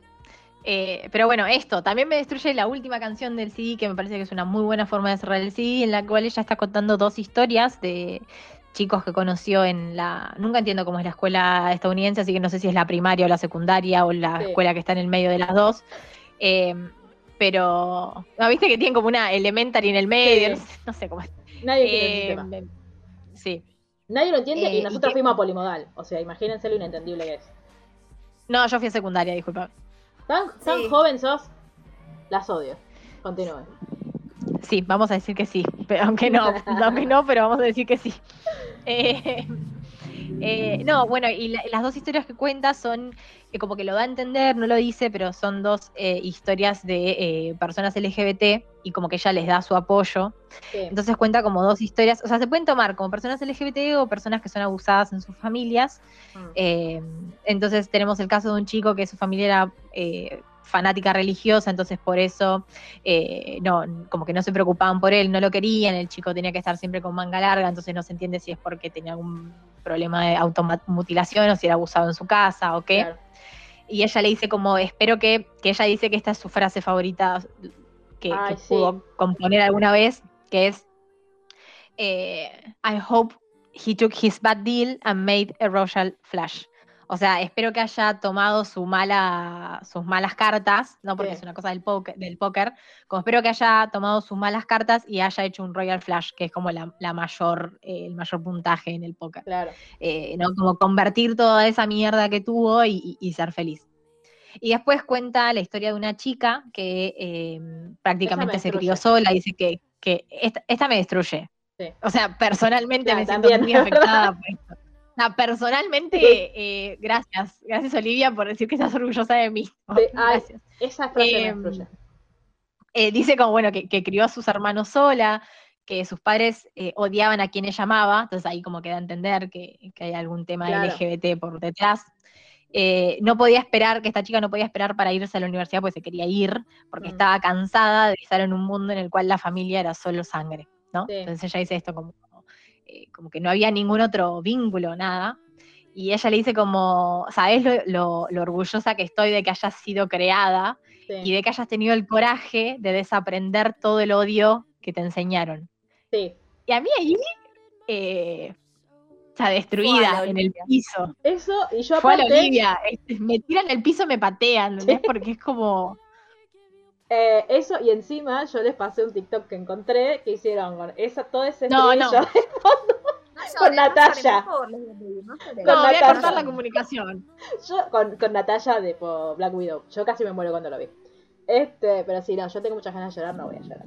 Este, pero sí, no, Hope You're Okay es, eh, es una hermosa manera de terminar el disco, pero por Dios, no sé qué querés de mí, Olivia, porque lágrimas ya no tengo A mí, me, a mí me hizo acordar mucho a Seven, eh, en Sí. este sentido también que, que Taylor tiene como esta cosa de, de como contar una historia eh, Sí, muy vieja, ¿no? Y también que esto, que, que muchas veces pasa, igual Olivia es una bebé, pero cuando uno va creciendo, que es como que pierde contacto con algunas personas y es como decir, che, ¿dónde estarán? ¿Cómo estarán? Y como que eh, nada, sobre Sí. todo de esto, estos vínculos así que, que sabés que la están pasando mal, me parece que es una canción hermosa. Eh, Y que también el mensaje que da es, es- es muy lindo porque es como, es abierto, pero, o sea, se nota como el apoyo en cualquiera de los sentidos que vos quieras tomar e interpretar la canción de vuelta, ¿no? Eh, Es no que, sé, aparte, pero me Hope- destruye. Hope You Are Okay, o sea, Dios, y encima recordemos que eh, cuando Olivia fue a los Bridge les dejó cartitas a todos los famosos, ah, o sea, algunas eh, eran cartas promocionales, pero para mí la carta, tipo, a Taylor le dejó una carta escrita por ella manito y a Enrique Estilos también. Vi mucha gente enojada porque Enrique Estilos se olvidó su carta arriba de la mesa y se fue, pero recordemos que era la misma persona que se olvidó su Grammy arriba del escenario, o sea, no es malo, es colgado y es medio pelotudo. O sea, porque digo, dale. No, aparte, dale. Es malo, es varón. No, también. Este, bueno, más o menos, sos medio sinónimos a veces. Este, eh, o sea, se ve que a ella le gustaba mucho esa canción también. Eh, y creo que las dos que no, las únicas dos que nos quedan a hablar son como las, las medio eh, post-punk, diría Mel, porque son eh, Brutal y Jealousy Jealousy. Canciones. Brutal, o sea, temazo. O sea, además, tipo marxista, ¿entendés? Con who am I if not exploited? O sea, está explicando el capitalismo, Olivia Rodrigo acá. Para, eh, me pareció una excelente y br- brillante idea de arrancar el disco. Y fue idea de ella, porque todo el mundo decía, no, no empieces con esa, no empieces con esa. Pero incluso fue de las últimas que escribió. No, a mí lo que me pasó es que yo arranqué el disco, tipo, cuando me lo puse a escuchar, eh, pensando que iban a ser todos en un mood, tipo, Driver's License. O Good for You como máximo. Y arrancó así, yo dije, como, wow, Sí, ¿qué igual, pasó acá? ¿Viste? Y me acuerdo que le mandé un mensaje a Melanie, tipo, escucha ya, escucha ya, brutal. O no que te dije, tipo, te va a re gustar brutal antes de escucharla ya en este momento. Eh, porque además está re buena porque es como que eh, critica todo el sistema de famosos eh, y todo el sistema de la fama. Como diciendo, eh, hice todo lo, lo mejor que tenía y aún así recibo esto, como me están destroza- de- destrozando el ego y como, God, it's brutal here. Eso, me encantó. eso, no solo eso, sino esa oda pelotuda que se le hace a la juventud y al ay, sí, la amo. También, sí. coming of age y bueno, ahora sos grande y vas a poder hacer esto y esto y lo otro. Las bolas, no se puede hacer nada, tenés que salir a laburar, tenés que salir a laburar, tenés que triunfar en la vida porque si no tenés el, el parámetro de triunfo que, que- o donde carajo sea que vivas y el círculo de gente del que te rodees, no sos nada. Y, aunque, y, si no cumplís en el tiempo eh, que los demás esperas, esperan que cumplas con esos objetivos, sos un fracasado y no servís para nada. Entonces, un montón de jóvenes que llegan a, ese, a esa etapa de la vida que soñaron a llegar desde siempre Sí. y se encuentran con que la realidad es absolutamente distinta a la que pensaban. Como dice ella, where's my fucking teenage dream? O Sí. sea, ¿dónde mierda está mi sueño Un besito- adolescente? O sea, besito a Katy Perry. Este, pero Sí. no, otra cosa es esto que ella dice, tipo, si alguien más me dice que disfrute mi juventud voy a llorar, porque también está esta, esta nueva oda y culto al disfrutar la hora, disfrutar ya. Hay, digo, hay gente que no tiene nada que disfrutar en el ya y que tampoco es esta- esto de estar todo, digo, estás todo el tiempo preocupado por quiero disfrutar esto, quiero disfrutar esto, quiero disfrutar, no disfrutas una mierda. Y lo porque lo sentís como una obligación aparte. O sea, basta de toda esa mierda, por favor. La amo porque primero porque ella quejándose de cosas, o sea, me siento muy representada, siempre me quiero estar quejando de algo. Eh, lo mismo cuando empieza tipo, eh, amo a la gente que no me cae bien. eh, bueno, ya cuando... Same, hermana. La gente- Sí. Yo lo interpreto eso como la gente a la que amo no me cae bien. Sí. Y eso Sí, en la juventud te pasa con tus sí, amigos, sí, sí. en la infancia, con tus padres, con, con gente de tu familia, empezás a pensar distinto a las personas con las que te criaste y eso te genera to- todo un conflicto. Eh, eh, yo lo interpreté de, es- de esa manera y me pareció, Sí, sí, fa, sí. me pareció Eso, hermoso, me pareció cuando- Fue a la Olivia. Pasa- creo que mal, se, tiene que la llamar así el, te- el, el episodio. Fue a Olivia. Pensalo. Sí, mal. Fue a la Olivia. Fue a la Para eso, eh, cuando dice odio la manera en la que soy percibida, eh, solo tengo, tipo, tengo solamente dos amigos de verdad. Como que yo leí una, a alguien que decía, el brutal es como la forma eh, en la que lo- la generación Z ve el mundo. Yo no me, tipo, yo, no- yo soy millennial, no soy generación Z, pero tipo, de acuerdo con un montón de cosas en las que dice. Y tampoco sé, yo Igual no, solo hay- no sé estacionar, no sé manejar, Olivia. Same. Eh, pero sí, sí, sí, eh, me, me- me gusta esto de que es como la forma en la que ve el mundo lo- los Gen Z, porque también es una generación que, que tiene muchos temas más presentes, creo que nosotros. Eh, mismo los millennials que estamos ahí en el borde de los Gen Z, como que hay, hay ciertas cosas que están Bueno, medias no. borrosas, digamos. Eh, claro. Pero, mm, pero sí, esto, además que ella dice, como tengo dos amigos de verdad, y encima últimamente soy como un, como un, un lío de nervios, una cosa así, dice. ¿Entendés? Como que, o sea, ni siquiera ellos me van a bancar porque ya soy un, un desastre, básicamente. Bueno, sí, el, Ah, eh, para muy que bueno. estoy buscando la parte, la de mm, la que habla de, de que tipo eh, tengo ansiedad y ay, ¿dónde está? Es Estoy leyendo la letra, estoy leyendo la letra y no la encuentro. Eh, ah, bueno, esto de eh, siento que, que, que nadie me quiere, odio la forma en la que soy percibida, solamente tengo dos amigos y últimamente soy un manojo de nervios porque amo a la gente que tipo amo gente que no me cae bien, odio toda la ca- toda canción que escribo, no soy cool, no soy inteligente y ni siquiera sé estacionar eh, tipo en paralelo. Eh, no, la amo. La amo. Sí, sí, No, sí. el- Sí, que dice frustración, como tengo, tengo ansiedad y nada me ayuda. sí, eh, eh, espero que, espe- espero, eh, o sea, ojalá hubiera hecho esto, esto antes, y, oja- y, me y gustaría ojalá que la gente, me le, yo le más. gustara más. a la gente, claro. Es que es eso. Y después que dice como, dicen, dicen que estos son mis años dorados, pero yo Sí. solo quisiera desaparecer. Sí, O sea, también es una descripción no solo de, de los Gen Z, sino como de la adolescencia en Bueno, sí misma también. Como... Ego Crash is so severe. O sea, señora, la amo. Aparte de la música, sí, esta sí. canción es como, es todo genial. De hecho, ¿cuál es la No, muy buena, muy buena. Eh, al, al principio viste que lo que ella habla dice I want it to be like Messi como eh, Sí. que es como que le- Me la- gusta también mucho eso y me gusta que, que tanto el arranque como el final del disco sea ella hablando. sí bueno. Porque es como ella hablando en las producciones. Taylor Vibes Señora Universidad Taylor Swift. Universidad Taylor Swift absolutamente. Bueno y Jealousy Jealousy Los ah, que ayer se sí. sí, yo de esto Es- tenía algo para, para decir que creo que las tres nos vamos a sentir identificadas y muchos de los oyentes también. Aquellos que crecimos en ciudades chicas sí, donde todos se, se conocen y todos se, todos se conocen entre sí, digamos, sí, hasta el que no conoces porque es tu amigo o conocido, sabes quién es, lo conoces de nombre, sabes todo de su vida, básicamente. Sí. Yo creo que nos sentimos muy identificados. O sea, a mí me pasó esto de, o sea, está describiendo básicamente toda mi adolescencia, eh, adolescencia Facebook y contando los, los me gustas que tenían otras personas y los me gustas que tenía yo en cada foto y viendo cómo se sacaba fotos otra chica para sacarme fotos igual y aún así no ser nada de lo que yo quería hacer. Eh, y esto también de, creo que estoy, eh, estoy, estoy pensando demasiado en lo que piensan.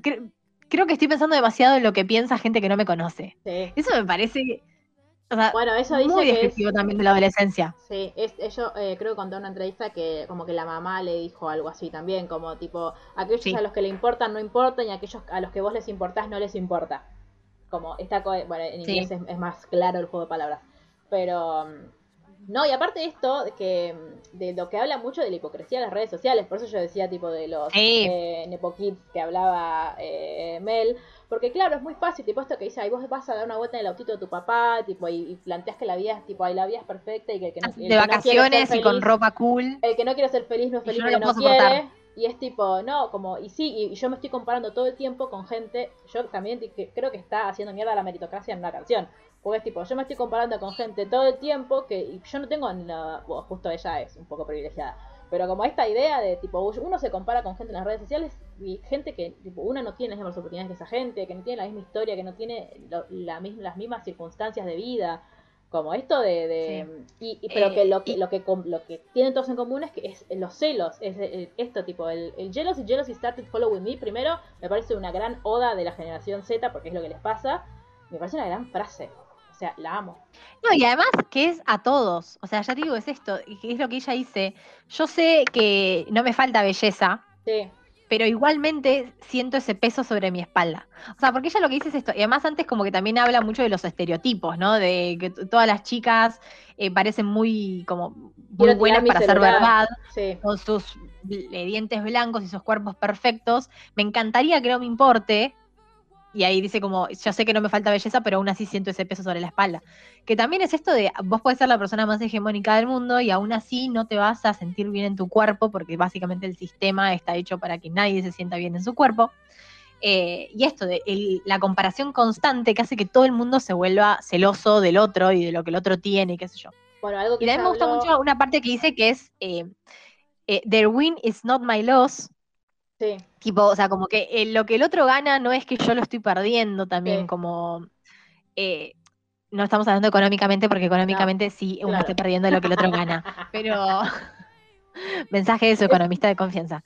Em, pero pero en, en- en lo, en lo emocional, digamos, ¿no? Es como, bueno, si ella es, ella es más linda, como que, bueno, no implica que vos sos más fea, ponele. O que Tal ella cual. sea linda no implica que vos seas fea, básicamente.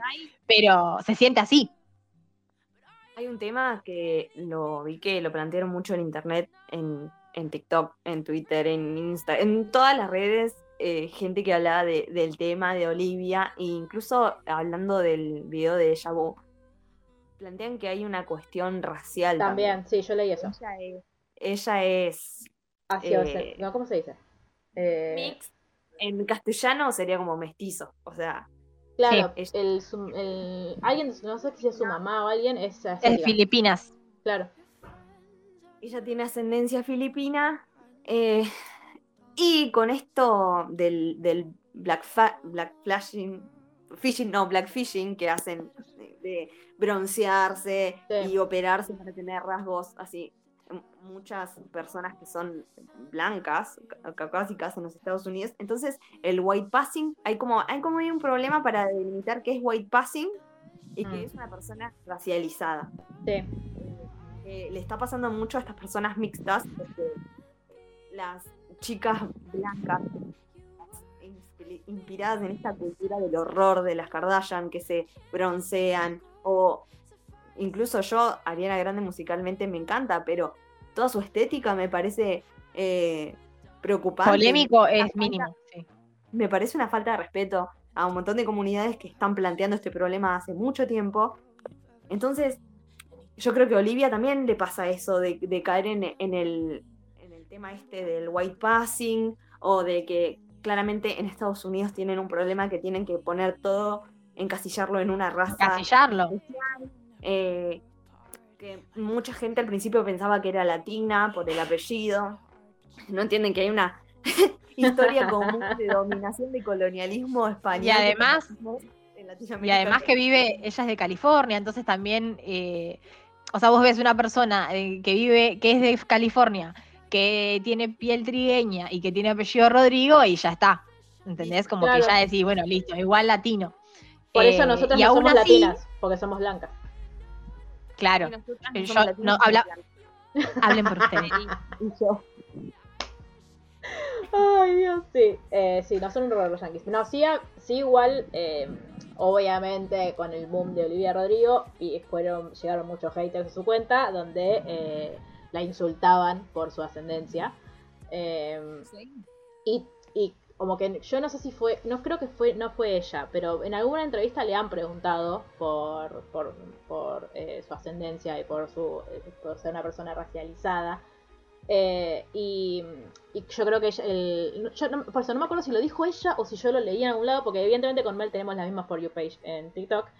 Eh, pero sí esto de, de, de sentir que, digo, en, en el modelo hegemónico eh, las personas racializadas no entran. El modelo hegemónico es ser blanco, rubio y de ojos claros. Y justo es Sí, la doña esta. y- exacto.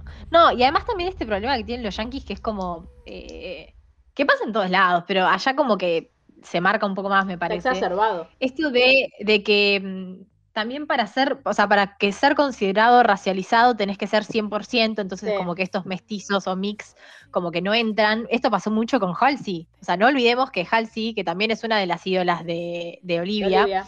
como para hacer el link, eh, Halsey es hija de una mujer blanca caucásica y de un hombre afroamericano. Y cuando Halsey se pone a hablar de cosas de, de la población eh, negra o afroamericana, la salen a matar porque le dicen vos sos blanca y qué sé yo. Y la mina está bien, salió blanca, pero tiene un padre afroamericano. Salió o sea, blanca. a pesar de que Incluso eso me parece. Los hermanos- importante salir a aclarar que Halsey haya tenido que salir a publicar una foto de su familia para mostrar que ella, por una cuestión de la lotería de la genética, salió eh, blanca como la madre y los hermanos son eh, eh, parecidos al padre y son hombres negros, igual que el padre. Eh, me pareció una cosa horrible. Horrible. Sí, Espantosa. Y pero es esto. O sea, ponele también, es como que la mina no podía, o sea, no, hay, no había forma de que la mina pudiera bancar una causa, eh, a pesar de que obviamente Halsey no es una mujer racializada, ni es una mujer, obvia, es obvio eso, porque ella es blanca. Pero a ver, eh, si tiene a su familia y su ascendencia es afroamericana, ¿por qué no podría eh, re- reclamar sobre estas cosas también, no? Y es como que pasa mucho entre estas, eh, Mm, esto, con este tema de los mestizos. Ese lo hacen desde, digamos, la parte que de- dentro de todo tendría que como alegrarse de que ella esté usando el lugar que tiene y la plataforma que tiene para, para abogar por los derechos de los afroamericanos. Eh, o sea, un sector progresista que se pone en realidad en, en juez de la moral Sí. de quién puede y quién no puede defender los derechos de las personas. Claro, lo que ella, lo que decían de ella también es que eh, como que tenía que ver con, con su inseguridad esto también, de, de cuando ella habla todo el tiempo de ser insegura y de estar comparándose con, con todas las, el resto tiene que ver con una, con esta cuestión puntualmente también, con el que ella sabe que muchas veces la juzgan o la miran como, digo, Maya, digo, la vemos a ella que es absolutamente hegemónica. Pero, Y que es algo que pasa. O sea, yo de vuelta, Claro. volviendo, no, no, no me quiero poner en el rol tampoco de racializada porque no lo soy, pero también volviendo a esto de que es algo que pasa mucho y que yo me siento muy representada por, eh, por Olivia en ese momento, a mí también me pasaba, toda la adolescencia me pasó esto, de decir, todas las chicas que yo quería ser eran blancas y tenían ojos claros y se podían teñir de rubio, porque no eran todas rubias, pero se podían teñir de rubio. claro. Pero yo, como tengo piel trigueña, porque tengo ascendencia de paraguaya, no lo puedo hacer. Entonces, para mí, eso ya era terrible. Y entonces, cuando a mí en la adolescencia me salieron a decir negrita, a mí se me cayó todo el mundo a pedazos, ¿entendés? Es como. Y en este caso es exactamente lo mismo. Es decir, nunca voy a poder ser ella también cuando, cuando Olivia lo dice, porque realmente nunca va a poder Claro. ser ella. Desde acá te mando un beso enorme, Olivia. Nunca lo vamos a poder ser. Te amamos. Libby. Eh, pero eh, también, ah, y también habla esto del racismo argentino, ¿no? También Sí, como bueno, tiro, sí. tiro, tiro, No nos tiro vamos a como meter la a- bombita nomás. No nos vamos, No a, nos vamos a meter en ahora, eso, pero... tiro como la bombita. Sí. Existe racismo en Argentina, punto. Racismo en Argentina y problemas de autopercepción de los argentinos. Absolutamente. ¿Eh? También. Bueno, eh, hemos hablado de todo el disco de Olivia Rodrigo. Creo que no nos quedó nada en el tintero. De todo un poco, como siempre. Hay una teoría de que va, como siempre, hay una teoría de que va a sacar un disco que se va a llamar Sweet, al, porque lo- los caramelitos estos con los que hizo un, una- un acuerdo comercial dicen Sour then Sweet. Que son los caramelos ácidos, vamos a llamarlo, ¿no? Tipo, no inventaron nada. Y ahora ella está subiendo todas fotos como vestida. Antes subía todas fotos tipo vestida post-punk, Sí, lo dije bien.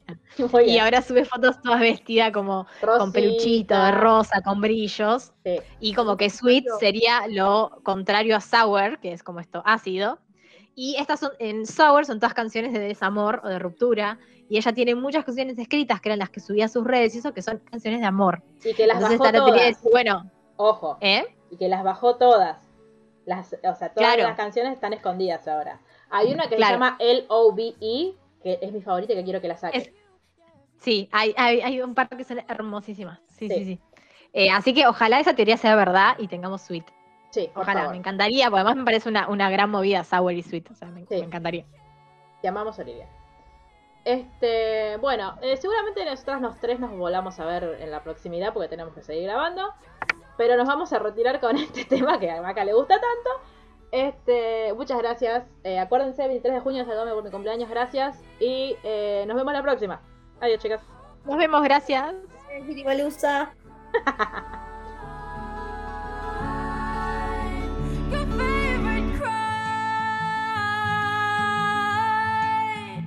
Your